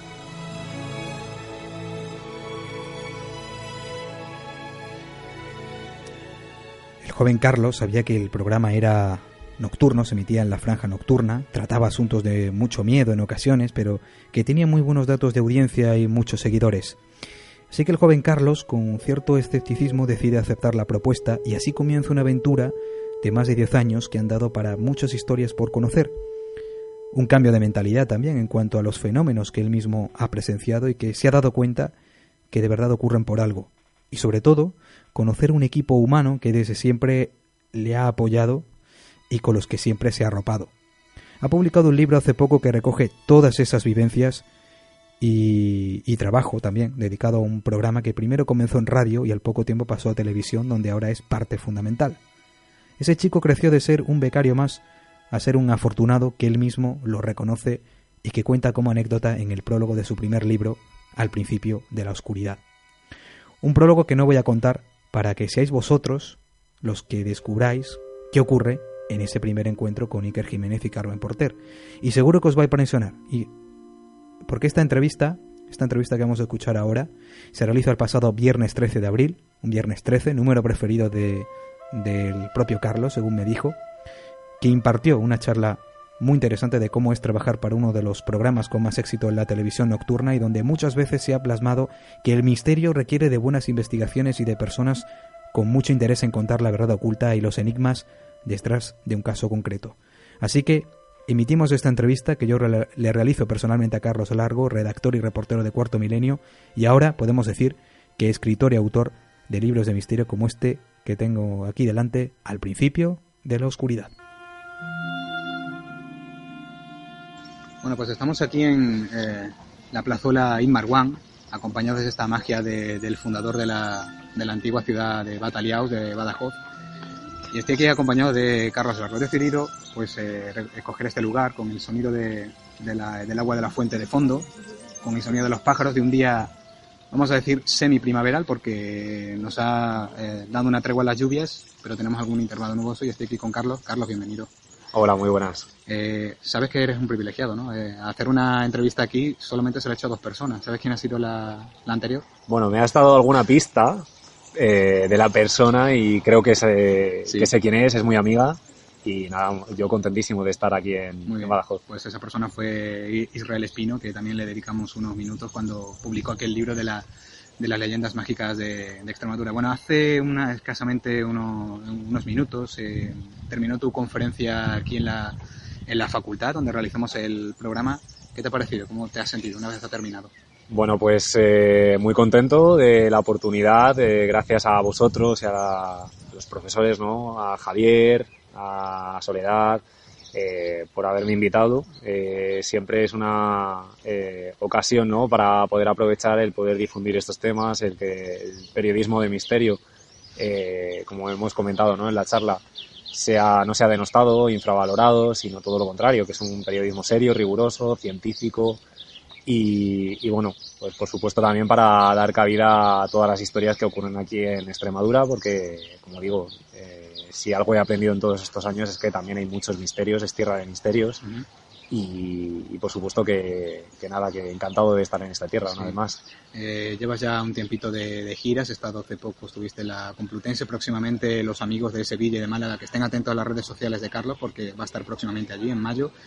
Eh, Aquí en Badajoz, ¿cómo has visto la respuesta, de, por ejemplo, del alumnado, que ha habido la mayoría en, la, en el salón de actos, ha sido lo, los alumnos, alumnos eh, de comunicación, futuros redactores, futuros reporteros, futuros comunicadores en general. ¿Cómo has visto esa respuesta? Pues muy receptivos. La verdad es que me ha sorprendido porque no esperaba tanta afluencia ¿no? de, de gente, de, de, estudiantes interesados en, en este tipo de, de periodismo eso me, me, lleva a quedarme satisfecho ¿no? de, de, la respuesta y sobre todo yo creo que si se ha generado un poco más de eh, interés por este tipo de periodismo, pues eso es bueno. Y sobre todo, lo, como comenzaba ¿no? la charla, de animarles a que persigan sus sueños porque se pueden conseguir y con mucho esfuerzo, con mucha dedicación, eso sí, pero que nadie les quite ¿no? Eh, la posibilidad de alcanzarlos. Sobre todo yo no sé si has hecho un poquito de ejercicio de de introspección un poco y, y, te has recordado a ti cuando eras eh, eh, joven estudiante, cuando comenzaste de becario, porque eh, en tu libro se cuenta ¿no? cómo comienzas como, como becario y de repente hay, hay un, eh, vamos a decir, aunque tu libro sea el principio de la oscuridad, pero hay un, eh, un, fogonazo de luz, por, por, así decirlo, en la mente brillante de, detrás del, de todo lo que supone Cuarto Milenio, que es Iker Jiménez, y te ficha para ese equipo de principalmente, eh, en principio redactores para el programa de radio y luego das el salto a televisión. Yo no sé si te has hecho, estando aquí en la facultad, también te pasaré la Complutense, recordar esos tiempos en los que hay que ver cómo ha cambiado mi vida en 10 años. Por supuesto ha cambiado mi vida, ha cambiado mi mentalidad, eh, no solo como profesional, sino como ser humano. Eh, yo partía de una mentalidad muy escéptica, eh, ahora por lo menos dejo una puerta abierta, ¿no? Por todo lo que he ido viviendo en cada viaje, en cada experiencia. Y claro que te trae muchísimos recuerdos. Me sucedió en la facultad en la que estudié, en Ciencias de la Información de la Complutense, y aquí también.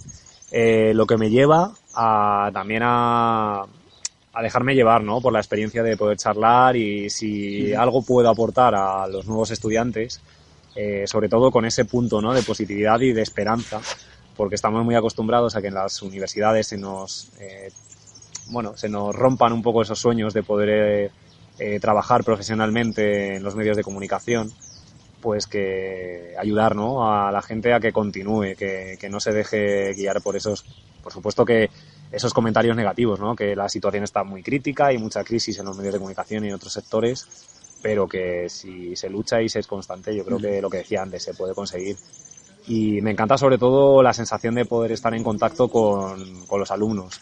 Eh, se ha visto ¿no? también en la charla que no esperaba tantas preguntas, tantas dudas al respecto de este tipo de periodismo y creo que he encontrado también hay otra pequeña vocación, ¿no? La, la docencia. Eh, lo curioso es que en la conferencia que ya pondremos también en nuestro en nuestro podcast completo para que los oyentes la, la puedan escuchar, eh, al principio has empezado eh, muy bien con una pregunta de si el periodismo de misterios es periodismo de, investigación. Y esto eh, es bueno que lo comentemos breve, brevemente porque al estar aquí en un entorno universitario, yo no sé qué opinas si el periodismo de misterios se podría llevar un poco más a la enseñanza en las universidades, a la carrera de comunicación, de periodismo. Claro, claro que sí. Estamos acostumbrados en las universidades a tratar únicamente quizá el periodismo económico, político, deportivo. La actualidad manda siempre pero claro, yo empezaba con una pregunta porque en el periodismo te tienes que preguntar, te tienes que cuestionar muchísimo eh, sobre, además en este ámbito, sobre enigmas que están ocultos durante muchos años y de los que muchas veces no tienes una respuesta clara. Uh -huh. Pero bueno, ahí está el secreto, ¿no? De, del periodismo de misterio que tienes que buscar muchas fuentes, contrastar, hablar con muchos especialistas, colaboradores que hablan con nosotros y yo creo que se debería. Y ya se están abriendo muchas universidades ¿eh? a hablar de este tipo de periodismo y eso es bueno.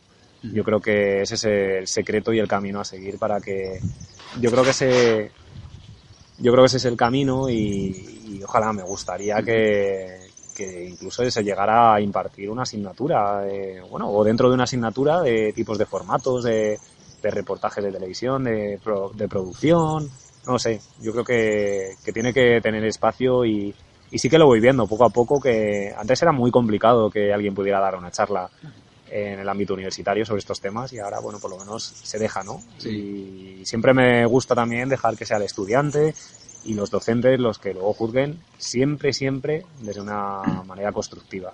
Sí, siempre nos pasa cuando hemos empezado de, de becarios, te pasaría a ti también, de 10 años para acá, tú me dirás, ¿no? ¿Han cambiado tus referentes eh, a, a la hora de fijarte como, bueno, en el ámbito de comunicación? ¿Han cambiado también para ti tus referentes? Yo creo que Iker y Carmen se han convertido ya en parte de la historia de los medios de comunicación españoles. Hay tesis que estudian el formato cuarto milenio porque hay que recordar, y es algo de lo que me siento muy orgulloso, que formar parte del programa más veterano que queda en emisión actualmente en cuatro, 13 temporadas, dan para muchos viajes, muchas aventuras, pero también para mostrar una forma distinta de hacer periodismo, esos temas que a lo mejor los medios de comunicación eh, que se dedican más a, la, a nivel informativo o deportivo, pues no, no se ocupan. Y yo creo que ese ha sido el secreto ¿no? de- del formato, eh, interesarse por ese otro lado informativo. Eh, yo siempre, lo comentaba en la charla, en casa se han escuchado programas musicales. Para mí uno de los referentes era Tony Aguilar, por ejemplo, que no tiene nada que ver eh, a nivel informativo. O sea, Tony se dedicaba a hacer programas de entretenimiento puro y duro a nivel musical, pero para mí es un eh, comunicador nato, al igual que Juan Ortega. Eh, bueno, pues siempre los 40 principales han estado ahí. Luego también había escuchado mucho formatos de, de entretenimiento y de casi más parecidos a Milenio 3, ¿no? Esa atmósfera nocturna, hablar por hablar, un histórico de la cadena SER, que luego he tenido la oportunidad de conocer a fondo gracias a trabajar en, en la emisora, ¿no? Eh, primero con, bueno, yo conocí la etapa de Mara, de Mara Torres, que ahora está en la 2 desde hace mucho tiempo, y luego de Macarena Berlín, Adriana Murelos, eh, sustituye también a Macarena, y esos eran referentes a nivel radiofónico. Eh, La tele me interesaba menos, tengo que, decirlo abiertamente. Eh, la tele me ha ido ganando luego, posteriormente, cuando he estado ya dentro de- del equipo de cuarto milenio. Pero sí que es cierto que mis comienzos fueron deportivos, fueron de entretenimiento y a día de hoy pues escucho un poco de todo. Eh, Iker y Carmen se han convertido en referente, claro que sí, y creo que para muchísima gente y eso es bueno, ¿no? Que se hagan programas de este tipo. Yo digo que la, la competencia no es mala.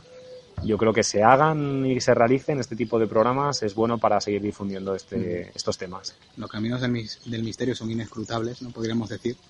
Y en 10 años te ha llevado eh, de pasar de la radio a la tele y te ha pasado ahora al formato físico a un libro, que es un poco, se puede decir, eh, el principio de la oscuridad se puede decir que es un poco la consecuencia de todo este tiempo que has estado dedicado en cuerpo y alma a un, un programa referente en el mundo del misterio, ¿no? para mí se ha convertido en una filosofía de vida. No sería el mismo Carlos ni el mismo periodista, sino yo, yo no hubiera formado parte de la nave del misterio y todos los decimos, cualquier integrante de- del equipo eh, quiere seguir disfrutando de esto mucho tiempo más, mientras la audiencia siga acompañando, mientras la cadena siga confiando en nosotros, pues estaremos ahí dando el callo y buscando temas, porque es que además yo no lo considero un trabajo. Para mí forma parte de, de mí, de mi vida y es puro entretenimiento también. Eh, estamos aquí y, y hemos estado indagando eh, a raíz de unos comentarios que se han hecho durante la charla de que, bueno, supuestamente, como siempre me gusta decir, eh, han ocurrido fenómenos extraños en la facultad de comunicación y de documentación de, de aquí de Badajoz. Pues hemos eh, tratado de indagar más allá y nos hemos encontrado sorpresas. Eh, nunca se sabe eh, y siempre se da la casualidad de que cada viaje posibilita un, un inicio de un reportaje. Entonces, para mí esto es un regalo y espero que, que podamos seguirlo haciendo durante muchos años más. Y si no, bueno, pues todo tiene su fin, todo tiene su fin de ciclo y nunca se sabe. Pues bueno, luego habrá, habrá que buscarse otras vías para, para seguir indagando y efectivamente es curioso, ¿no? De radio a tele, de tele a libro. Mm, No me gusta ponerme límites, nunca se sabe. Eh, al principio era yo el que me ponía esos obstáculos, ¿no? Porque no confiaba en mis posibilidades de poder escribir un libro. Y, y ahí está al principio, al principio de la oscuridad. Parece que está gustando y para mí eso ya es suficiente. Te quería preguntar porque, claro, eh, lo curioso de este libro, eh, en el prólogo con Iker Jiménez te nombra como una, la persona, un tipo normal. Claro, tipo normal eres en, en apariencia física también, pero claro, él se refiere también normal en que, claro, el, el misterio tú, eh, o sea, el misterio te encontró a ti. Tú no empezaste a lo mejor desde, desde pequeño eh, a conocer estos temas, sino que ya te llegó un poco ya de- desde la etapa universitaria. Yo soy uno de los casos singulares de- del equipo. Y digo singulares porque efectivamente yo no estaba interesado en estos temas. Eh, jamás podré mentir en ese aspecto. Eh, a mí me llegó a través de la beca de la cadena SER y cuando Mariano Revilla me propone continuar con mi beca, esa anécdota que vais a descubrir en el inicio de, de Al principio de la oscuridad que cuenta Iker en el prólogo. Y fue cuando poco a poco, con cada viaje, con cada experiencia, pues me fui apasionando ¿no? por esto. Y digo que soy singular porque eh, Santiago Camacho es publicista de formación, eh, ha ejercido mm, de ello también, pero luego siempre ha sido un apasionado desde bien joven por los temas de conspiración. Nacho Ares está muy especializado desde hace muchos años en temas de arqueología y de historia. Eh, Paco Pérez Caballero, eh, criminología. Javi, para mí es un ejemplo a seguir, porque desde bien pequeño eh, ha estado teniendo como referente a Iker y ha conseguido su sueño, que es trabajar a su lado. Eh, Pablo Villarrubia, a nivel arqueológico, ufológico, es otra eminencia. Clara Taoces, eh, grafología, psicofonías. No me quiero olvidar a nadie, pero es que somos Ya, muchos claro, en el equipo. Diego Marañón, que también estaba en el lado de Milenario, llevando el foro ¿no? de Milenarios, eh, de apoyo a Milenio 3, y también está con nosotros Guillermo León. Eh, y si se me olvida alguien, por favor, que me perdone.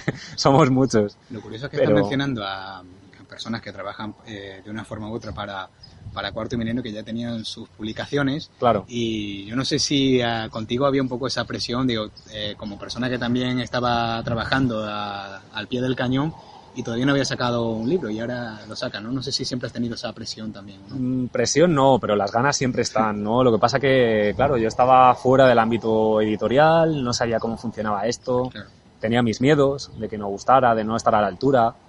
Eh, soy muy perfeccionista, es un valor que, que te viene bien para muchas veces, para hacer trabajos muy redondos, pero para otros te exiges un montón.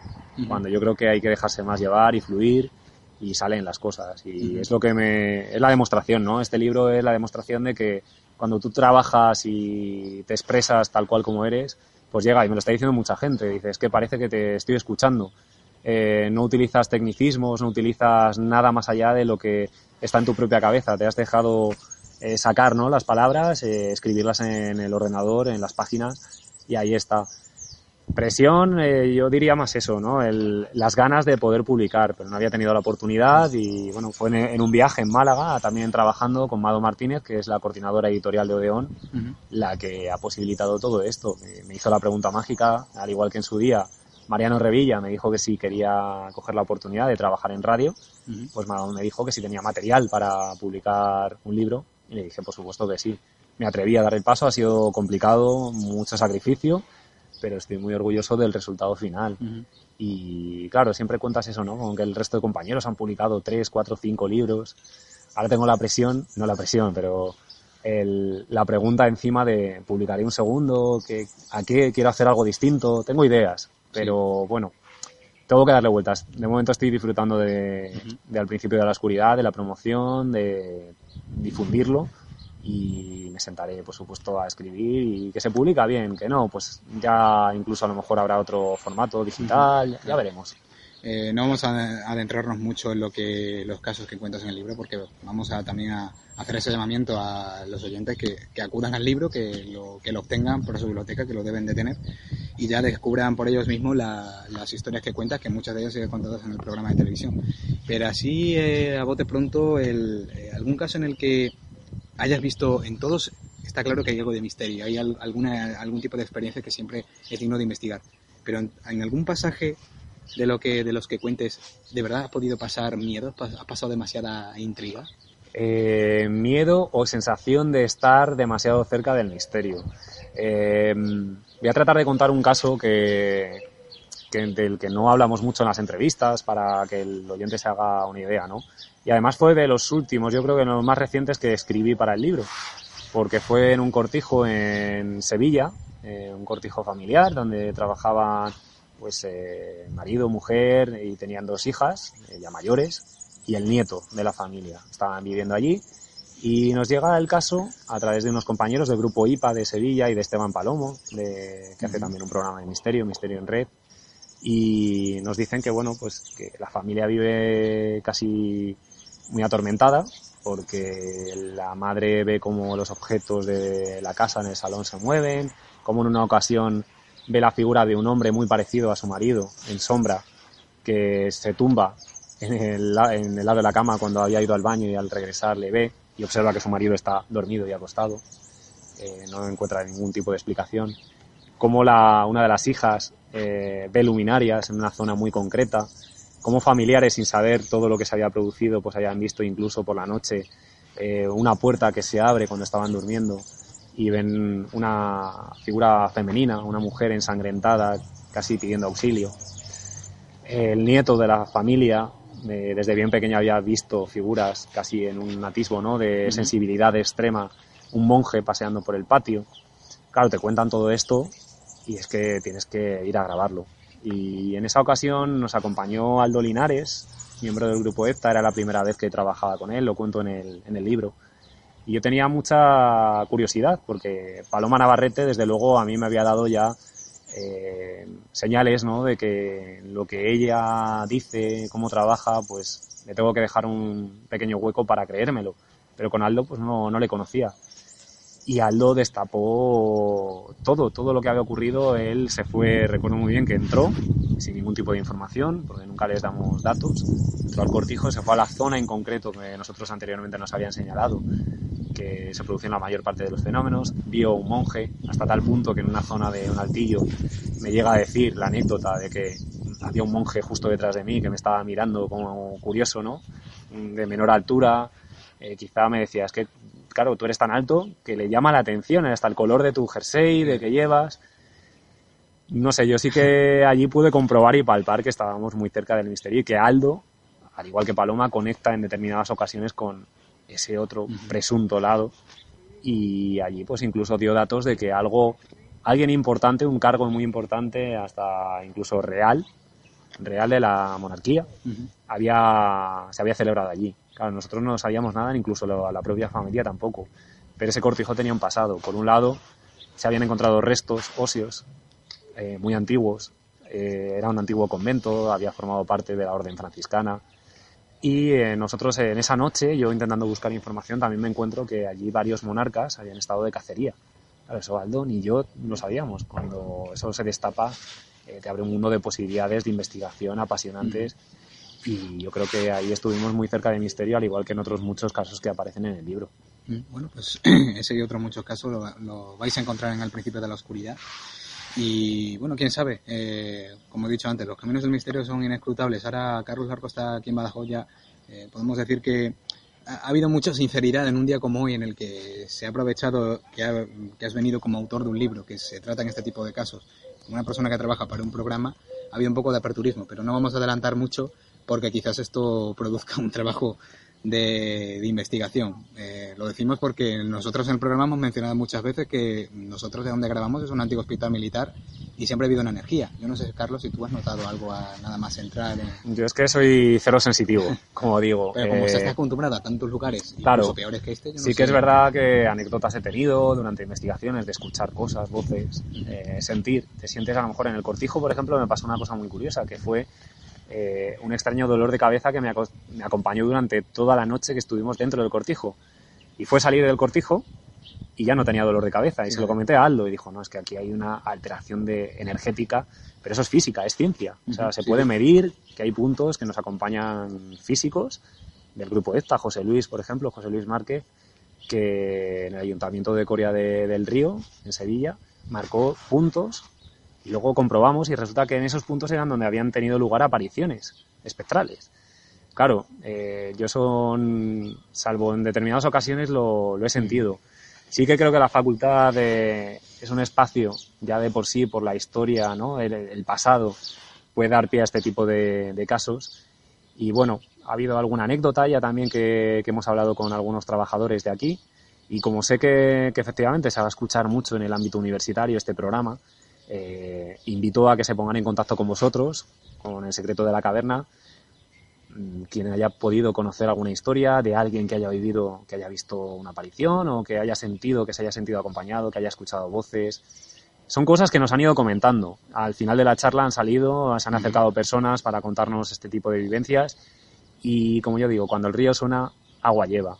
Eh, que se abran, que se intenten abrir y que, bueno, intentaremos seguir eh, investigando en este dossier. Eh, este yo creo que es el inicio de, de algo que puede sorprender muchísimo tanto en Badajoz, pero también a los amantes del misterio. Muy bien, pues yo como director del programa yo eh, estoy agradecido, Carlos, de que eh, estés aquí, que te hayas abierto desde un principio esta, esta oportunidad de tenerte aquí en el ámbito universitario, poder realizar esta entrevista in situ, que no hay nada como realizar una entrevista in situ por teléfono, eh, por Skype, como las últimas tecnologías está muy bien, pero el tenerte aquí, como ya te- eh, tuve a, a otra persona, pues es, eh, es importante. Yo espero que te hayas quedado impresionado de Badajoz, lo poquito que hayas podido ver. Seguramente te, en un futuro puedas venir quizás, bueno, a realizar trabajo de investigación simplemente para conocer un poco la ciudad y te vas a dar cuenta de que hay misterios que se esconden detrás de esta ciudad. Lo que pasa es que tienen que ser descubiertos. Tengo constancia, tengo constancia de que no solo Badajoz, sino muchas Sí. poblaciones de Extremadura, eh,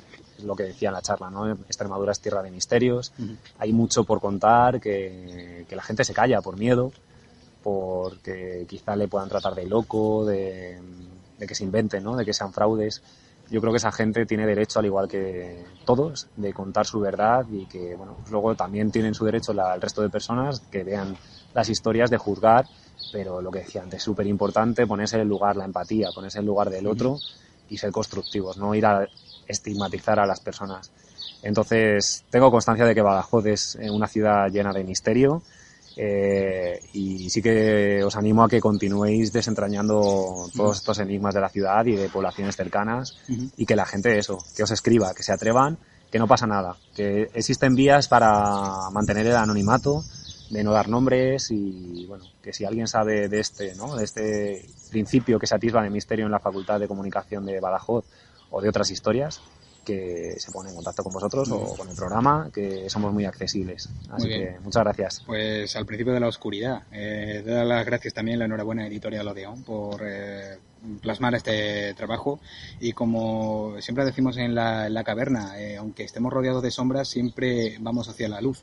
Y ahora que está la luz iluminándonos, incluso calentándonos aquí, Carlos, en esta plazuela Imarguán frente al Museo Arqueológico, en este en este lugar que es propicio para cualquier cosa, ¿no? Para una, para una entrevista, para una investigación, para lo que sea. Eh, lo bonito es que estamos aquí plasmando una, una buena entrevista y próximamente, pues ya sabéis, eh, más lugares estará eh, Carlos Largo por ma- eh, el mes de mayo. Estaremos en mayo, el 4 de mayo en Ajá. Sevilla, 5 en Málaga. Eh, el 18 de mayo eh, daré una charla también, además benéfica, Ujú. eh, solidaria en Aranjuez, que es otra ciudad también con muchos misterios, con mucha historia. Y invito a que la gente que, que se acerque. Y bueno, estamos cerrando cositas, a ver si, si podemos seguir difundiendo esa luz que tiene al principio de la oscuridad. Perfecto. Pues ahí están las fechas. eh, los amigos del, del programa que nos escuchan de sus lugares ya saben. Tienen una cita, yo diría que obligada, ¿eh? porque merece la pena estar allí y escuchar a, a Carlos. Eh, Carlos, lo dicho, muchas gracias por estar aquí. Un y placer. hasta el próximo encuentro, ya sea entre sombras, entre oscuridad o entre luz. Yo prefiero entre luz, como estamos ahora. Desde luego que sí, hay cosas muy positivas de la luz. Muchas gracias.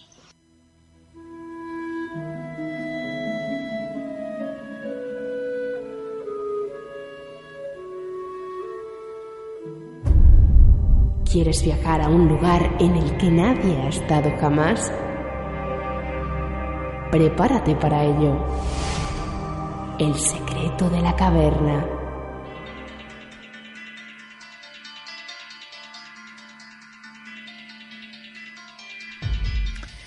Comenzamos eh, en la- el apartado de las noticias con los peligros que tienen a veces jugar con el ocultismo. Había un libro de hay, un libro de Manuel Carmayal que habla precisamente de eso, los peligros del ocultismo. Y es que un pastor evangélico ha violado a un familiar durante un exorcismo improvisado. Alba, cuéntanos. Un pastor evangélico de la ciudad argentina de Neuquén violó a una familiar suya después de haberla convencido de que tenía el diablo adentro. La mujer fue a la casa del predicador para cenar y tras una conversación en la que la víctima le contó que estaba pasando por una etapa difícil de su vida, el hombre llevó la charla al ámbito religioso y le aseguró que estaba poseída. La creyente dio su, su, permiso para que el pastor realizara un acto de exorcismo de inmediato. La mujer se tumbó sobre una manta en el suelo, rodeada por velas encendidas, y el pastor, tras rezar, la violó. La víctima guardó silencio por un tiempo, pero al final tuvo fuerzas para contárselo todo a su familia y presentar la respectiva denuncia.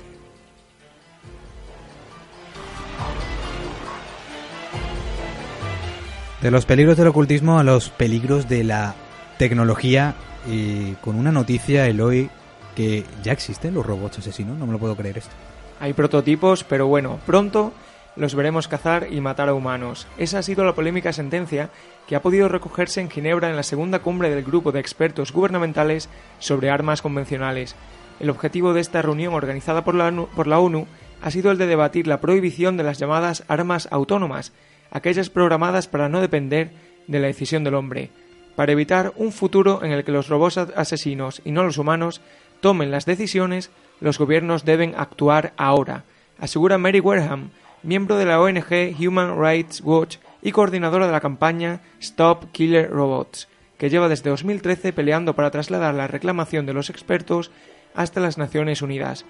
Los países más comprometidos son los que no tienen la tecnología para desarrollar este tipo de armas, como pueden ser los países latinoamericanos o los africanos, porque ven que las potencias más grandes podrían poner a prueba este armamento en conflictos como los que se llevan a cabo actualmente en Oriente Medio o en África.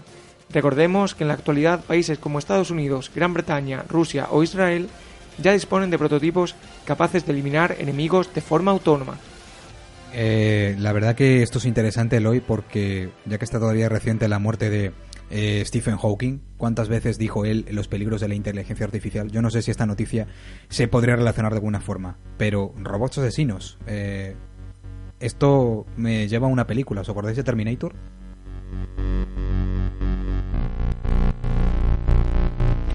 Y por último, y terminamos con tecnología, porque esto ya sí que me parece el colmo, por así decirlo, pero allí ha estado, se ha expuesto una feria funeraria de Ámsterdam y es una máquina de eutanasia, Alba. Así es, esta máquina conocida como Sarco es una máquina imprimible en 3D presentada en la feria funeraria de Ámsterdam, con la que uno puede morir pulsando un botón.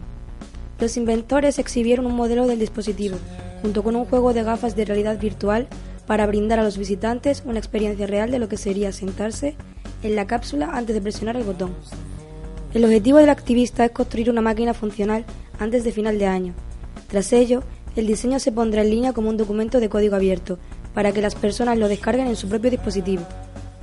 Bueno, pues estos son los, eh, los avances de la tecnología que a veces eh, nos sorprenden de, de esta manera. Esto va a crear seguramente un enorme debate ético y también preguntarnos ¿Dónde está el límite? Yo creo que creo que ya no lo hay con lo que hemos comentado. Gracias chicos, gracias Alba, gracias Eloy. Estas han sido las noticias.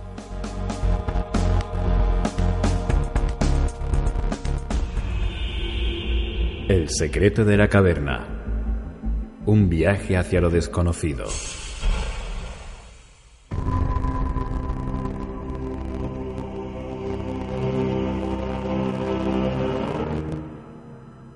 Estás escuchando El secreto de la caverna. Páginas secretas de la historia. Con José Manuel Rodríguez Pizarro, que ya está preparado con un perfil del que mmm, no sabemos mucho, pero lo curioso es que pertenece a esa historia de aquellos que siempre han querido liderar el país de las barras y las estrellas. Me refiero a Estados Unidos ya de por sí la historia de, de, todos los presidentes, de todos los gobernantes que ha tenido cada uno es muy rica porque cada gobernante dejó una huella. ¿Y cuántas veces hemos contado aquí en este programa las diversas conspiraciones que ha habido con eh, antiguos presidentes y, al, y otras historias curiosas? Pero quizás no, no conocían algunos oyentes la historia de Norton I. ¿Quién fue Norton I? Así a bote pronto podemos decir, José Manuel, el único proclamado emperador de Estados Unidos. Claro, la palabra emperador, que puede ser tan normal en otros países, allí en Estados Unidos no se lleva mucho. Es cierto, ¿no? Hablar de emperador en Estados Unidos es suena, por así decir, chirría, ¿no? Podríamos decir coloquialmente, ¿no? Un país que, que proclamó su independencia, ¿no? De, de un imperio, ¿no? Y que, y que trató de, de poner en, en, valor la libertad, la democracia, la igualdad, ¿no? esos principios que, en, que a priori van en contra eh, con el hecho de que se configurara como un imperio, más allá de lo que se pueda deducir de si eh, ha puesto en marcha, eh, digamos, la idea del imperialismo más allá de sus fronteras. ¿no?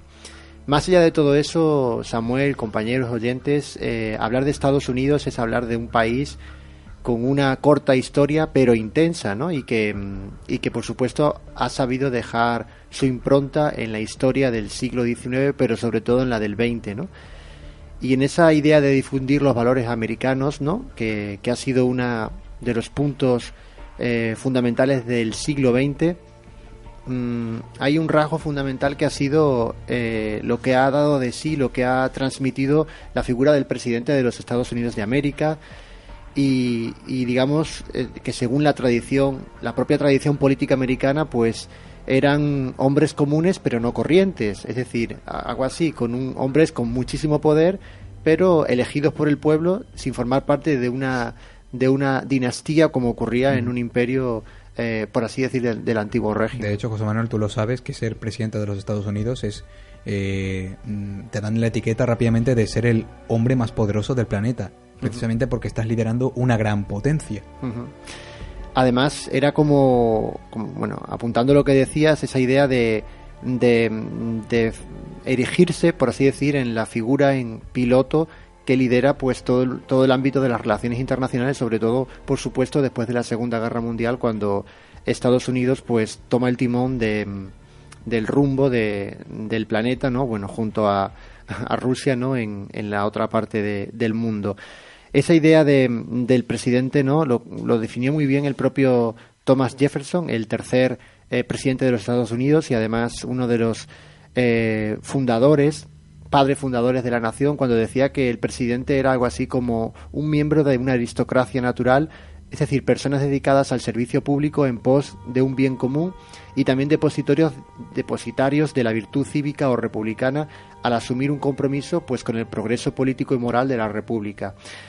Vengo, todo esto viene a colación, mmm, pues para, digamos, eh, hacer una breve síntesis de la figura presidencial, ¿no? Y de cómo, pues bueno, algunos de estos presidentes, de esos, de estos 45, pues bueno, algunos han pasado a los anales de la historia como los grandes próceres de la nación, como fue, por supuesto, George Washington, Thomas Jefferson, Abraham Lincoln, Theodore Roosevelt, Franklin Delano Roosevelt, o, por supuesto, JFK, con todo lo que se ha dicho en torno a su magnicidio, ¿no? Eh, de todas formas, José Manuel, el caso de que nos vas a contar de Norton primero, mmm, es verdad que hay información que, que, nos cuenta quién fue este personaje. Ya no solo era la historia de Estados Unidos se basa en sus presidentes, en grandes empresarios, grandes inventores también que lo ha habido, pero ¿por qué la figura de Norton primero no se quiere eh, contar mucho? Que así a bote pronto que ¿Qué consiguió este personaje para que se mantuviese en el anonimato? Quizá forma parte de la historia popular y además vinculada a un estado concreto, al estado de California y en concreto a una ciudad como fue San Francisco a mediados del siglo XIX, ¿no? Y por aquí vamos ya encauzando, ¿no? Uh -huh. Yéndonos ya desde la figura presidencial, ¿no? Y en concreto de, de JFK, de que hemos apuntado que, que por así decir se configuró como en una como representante la dinastía de los Kennedy de una especie de, de monarquía republicana, ¿no? Como, como también se la tildó. Volviendo un poco a la figura de Norton I ¿no? y su vinculación con, el, con los presidentes, tiene que ver porque fue un personaje popular del San Francisco de mediados del siglo XIX que, eh, bueno, um, un comerciante que decide un día autoproclamarse emperador de los Estados Unidos al ver una serie de hechos que estaban ocurriendo en su país que no le gustaban y que, y que decide, pues, por así decir, dentro de su mmm, microcosmos, pues crear la idea de erigirse en emperador y tomar una serie de decisiones para, según él, encauzar el rumbo de, de su país. Norton I, por histriónico que parezca, pues fue un personaje de carne y hueso, ¿no? Eh, lo hemos adelantado un poco qué es lo que hizo. Y además, eh, digamos, actuaba de una manera muy peculiar. Vamos a tratar de conocer quién era exactamente este curioso y excéntrico personaje para lo cual eh, tenemos que remontarnos casi a comienzos del siglo XIX, en, con, en, concreto en torno a los años 1814 y 1819, entre los cuales eh, oscila el nacimiento de este hombre, llamado Joshua Abraham Norton, que según diferentes eh, fuentes históricas se cree que nació en Inglaterra y que procedía de una familia de comerciantes de orígenes judíos. Lo que no se sabe exactamente es la fecha concreta, ¿no? No, eh, no se sabe exactamente. Se, bueno, se han escrito biografías, se ha investigado la figura de este personaje. Es un principal misterio. Ya, eh, digamos, la fecha de su nacimiento y el lugar aún no está muy clara eh, dónde y cuándo fue. Lo que sí se sabe es que cuando tú tenía dos años, pues sus padres marcharon a Sudáfrica y posteriormente, con los años, él emigró de Sudáfrica a San Francisco, en California, después de recibir eh, parte de la herencia de su padre. Él, eh, bueno, eh, desembarca en, en, en, San Francisco en 1849 y es el comienzo de su carrera como comerciante, un brillante comerciante, ¿no? que con la fortuna de su padre pues consigue en menos de dos meses levantar un gran edificio en una de las principales arterias de la ciudad, colocando en la fachada un enorme letrero de un extremo a otro en el que se podía leer J. Norton, comerciante. Durante un tiempo a este, a este individuo, a, Joshua Abraham Norton, eh, le fue muy bien y llegó a amasar una gran fortuna. Sin embargo, esa ambición desmedida con el negocio del arroz, unido a varios litigios y a un terrible incendio que devastó la ciudad entre, entre los cuales estaba el edificio eh, en el que tenía su negocio, hacen que, bueno, que, que le lleven a la bancarrota.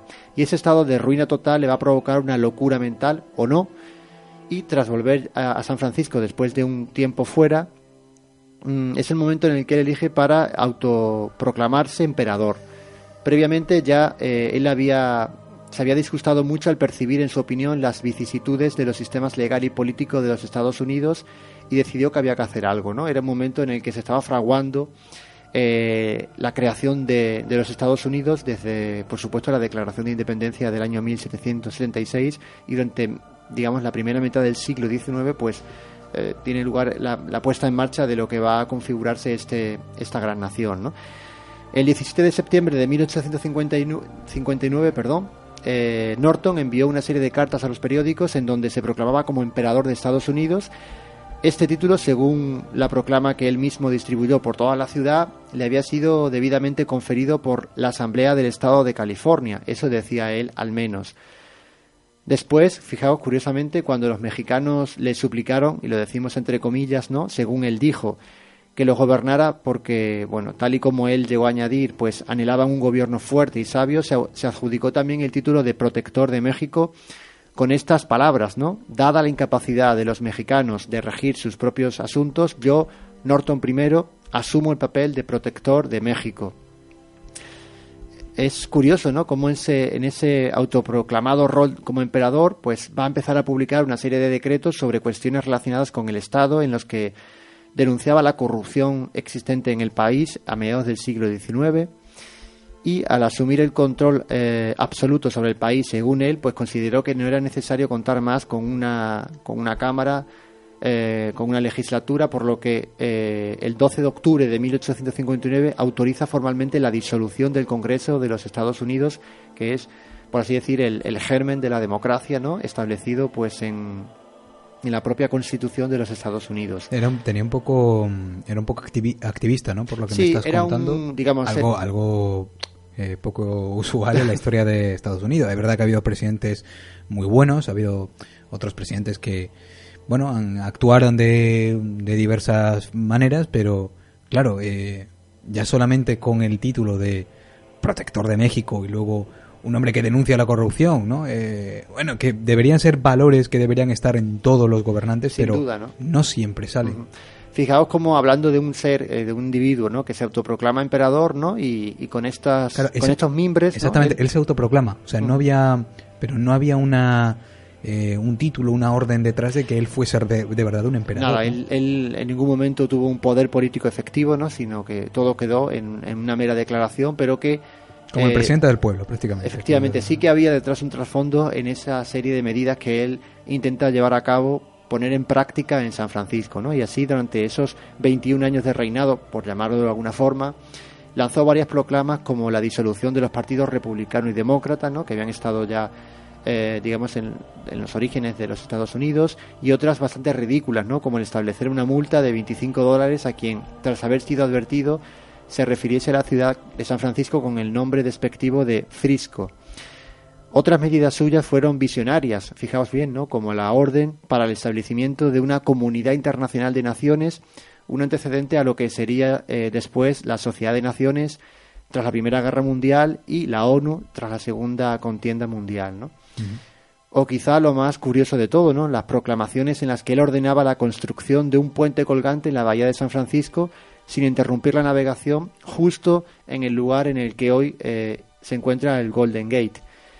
También eh, impuso un impuesto semanal a los tenderos y bancos y lo curioso es que casi todo el mundo pagaba, ¿no? Es decir, se convirtió en un personaje tan popular en San Francisco que eso hizo que, que bueno, que sus decretos y proclama pues también hasta cierto punto fueran tomados en serio, ¿no? Y, y pese a esa idea de excentricidad, ¿no? De, una, una Mm, cosa, sí. bueno, una cosa que has contado interesante, querer disolver el, el bipartidismo. Eso, ¿cuántos enemigos te, te- bueno, te ganaría solamente con disolver eh, eso que, que es verdad que en Estados Unidos eso es algo que a rajatabla lo han llevado siempre a su historia. Sí, que o, demócrata, o demócrata o republicano. forma parte también de sus pilares no dentro del sistema político norteamericano no Norton, fijaos, pese a esos aires de grandeza, siempre llevó una vida bastante simple, ¿no? Eh, carecía de poder político y su influencia se extendía solamente tan lejos como le fue complacido por aquellos que estaban alrededor de él, ¿no? Lo que sí tuvo fueron muchas prerrogativas.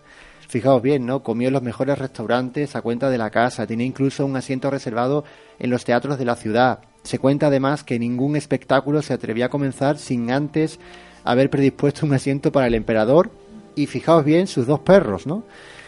Cuando Norton I entraba en la ópera, todos los demás asistentes se ponían de pie y guardaban silencio hasta que se sentaba, ¿no? Y además hay una jugosa anécdota que dice que en el vagón del en el vagón restaurante de un tren con destino a San Francisco, Norton pidió a un camarero un auténtico banquete.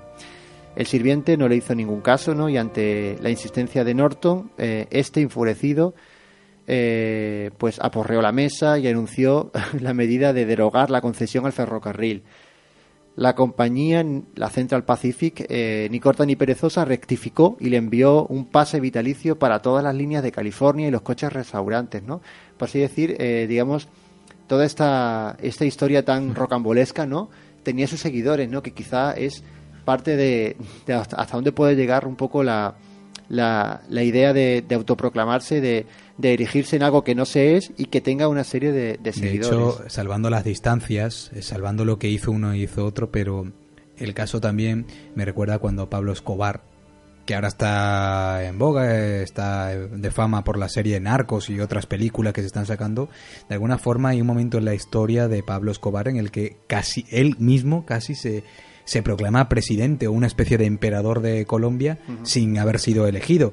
Porque eh, la historia lo cuenta así, porque ayudaba mucho más al pueblo que lo que hacía el gobierno. Pero claro, todos sabemos no la, a lo que se dedicaba Pablo Escobar, que era el mundo del crimen y de, y de las drogas. Pero claro, me ha recordado un poco a eso, porque de alguna, eh, de alguna forma era un señor que estaba en contra de lo preestablecido a nivel político, pero él tenía su, Su- vida su dedicada y su legión de seguidores. era una ¿no? persona con dinero y aún así, pero sí tenía ese, esa, esa otra visión de querer ayudar, ¿no? No sabemos si con algún fin quizás político a corto plazo, pero me, ha- me ha recordado mucho Sí, ese- desde luego, si, si uno, si se rebusca, ¿no? En los libros, en las publicaciones de la historia oficiosa, ¿no? Del, de la no oficial, ¿no? Es decir, aquella que no nos han contado, ¿no?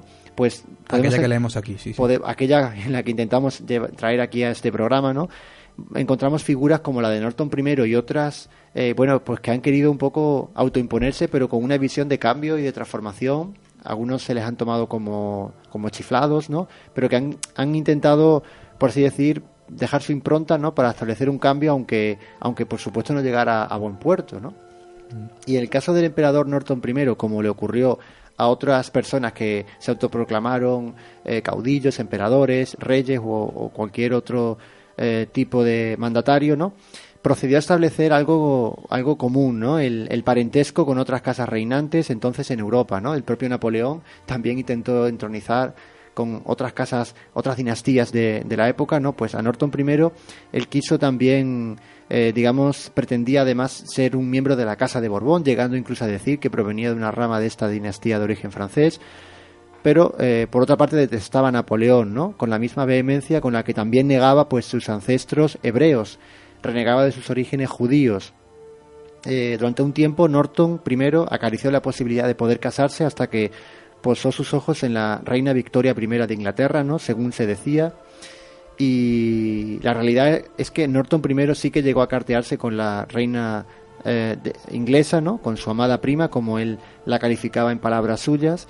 Y también se, se, autoproclamaba primo de, del emperador de Austria, del rey de Prusia, de Guillermo I, a quien por ejemplo, envió amistosos consejos durante la guerra franco-prusiana, festejando la victoria prusiana frente al emperador Napoleón III eh, después, eh, digamos, de la guerra franco-prusiana y la caída del segundo imperio francés. El emperador Norton tenía su corte en un edificio gris de habitaciones eh, de alquiler con retratos de reyes y emperadores colgados en la pared y por las tardes se dedicaba a pasear por la calle, pues junto a sus dos perros mestizos, Vamer y Lazarus, y correspondía pues con toda la seriedad a las reverencias de sus súbditos por la calle, ¿no? Se cuenta incluso que iba a una iglesia diferente cada domingo con el fin de evitar celos entre sus súbditos. Con el estallido de la Guerra de Secesión en 1861, Norton I siguió el curso de la contienda con profunda preocupación y hasta llegó a convocar en San Francisco al presidente Lincoln y a Jefferson Davis, presidente de la Confederación, para mediar entre ellos. Al ver que no comparecía ninguno y que ni siquiera le contestaban, ordenó un alto al fuego hasta que él pues tomara su imperial decisión de qué rumbo eh, tenía que tomar el país en ese momento tan crucial. En 1863, tras la muerte de uno de sus perros, Lazarus, atropellado en un accidente por un vehículo perteneciente al Departamento de Bomberos de San Francisco, ordenó un periodo de luto público y asimismo, fijaos bien, otra de sus excentricidades como monarca fue hacer billetes con su denominación que la propia municipalidad validaba y cambiaba por dólares reales al mismo monto, llegando a pagar con ellos varios productos y varios productos. Y además estos billetes son hoy en día una rareza calculada en miles de dólares en casas de subastas, que además se pueden encontrar, eh, si uno bucea un poquito por internet, billetes con la efigie de este supuesto emperador de los Estados Unidos. Desde luego, de lo que no se podía acusar al autoproclamado emperador estadounidense era de haberse hecho rico, como pudiera pensarse eh, al, digamos, tener esa visión de, llegar a ser emperador. Más bien todo lo contrario, se le consideraba un gobernante justo y honrado que no se enriqueció de su posición, ¿no? De hecho, digamos, él también intentó, pues, eh, digamos, la mayor parte de su vida, pues, llevar una vida sencilla y, bueno, su final fue fue rápido, ¿no? Eh, murió víctima de un repentino ataque de apoplejía mientras caminaba por la calle, ¿no? Y digamos, para concluir, ¿no? No es infrecuente pues que, personas afectadas con una psicosis tengan esta idea de, delirios de grandeza, ¿no? Pero el caso de Norton es peculiar porque consiguió que la gente de San Francisco le apreciara, le siguiera la corriente y, se dirigieran a él incluso como, como su majestad, ¿no? De hecho, era percibido como una buena persona, ¿no? Con, deseos de cambio, de mejorar la ciudad, su estado, su país, ¿no? Y por otro, eso hace que, pues, que no resultara extraño que gente le siguiera, ¿no? Y que se convirtiera, pues, en, un personaje que ha tenido su influencia popular y su influencia posterior. Por ejemplo, Mark Twain lo convirtió en eterno cuando en su novela Las aventuras de Huckleberry Finn eh, basó el personaje del rey en Norton I, ¿no? Y además Justo en el centenario de su fallecimiento, en 1980, tuvieron lugar una serie de ceremonias en San Francisco conmemorando este hecho, eh, la figura de Norton I, y además en la actualidad existe un grupo de simpatizantes que promueven una iniciativa que busca cambiar el nombre del, puente de la Bahía de San Francisco por el de Emperador, eh, Puente Emperador Norton. ¿no? Es decir, es algo que ha dejado una huella indeleble en la historia de Estados Unidos, en la cultura popular y por supuesto también en la en la historia y en el día a día de la ciudad de San Francisco. Muy bien, eh, José Manuel, pues muchas gracias por contarnos el, perfil de Norton primero. Nos hemos pasado de tiempo, pero yo quería, es, eh, pues bueno, que nos contara realmente cómo terminó la historia de Norton primero, un perfil muy poco conocido. Y la gran pregunta, ¿qué tal se hubiese llevado Norton primero ahora con Donald Trump? Pues ya otro día especularemos sobre eso. Como siempre, José Manuel, gran trabajo traernos este tipo de perfiles que para muchos nos, nos eran desconocidos, de hecho para mí lo era, y hemos podido conocer un poco más de esa historia, como tú has dicho antes, no oficial y estadounidense, que eso también vende mucho. Como siempre te esperamos aquí en tu sección con más historias, páginas secretas de la historia, con José Manuel. el mundo del misterio ya no es un secreto. El secreto de la caverna. Y no me quiero demorar mucho más, que ya nos hemos pasado más de cinco minutos. eh, y creo que tengo parte de, de culpa en esto porque soy una persona que interrumpe mucho. Que a José Manuel le he interrumpido varias veces y eso quizás nos ha hecho acumular más minutos más. Pero aún así espero que os haya gustado este programa que ha cumplido yo creo con creces en cuanto a la hora de conocer perfiles y conocer lo que lo- el mundo de la investigación y de y del reporterismo por, por así decirlo con Carlos Largo que muchas gracias a todo el equipo eh, por haber acompañado otro programa más y muchas gracias también como siempre en la técnica de sonido al amigo Marcos Casilda que a veces la técnica no nos acompaña a veces la tecnología bueno pues eh, nos falla más de la cuenta esperamos que lleguen tiempos en los que eh, podemos decir salir de algún programa y no salir con tantos quebraderos de cabeza. Pero bueno, sea con la tecnología bien o no, aquí seguiremos con el secreto de la caverna. Gracias por estar ahí. Les esperamos en otro próximo programa. Un saludo.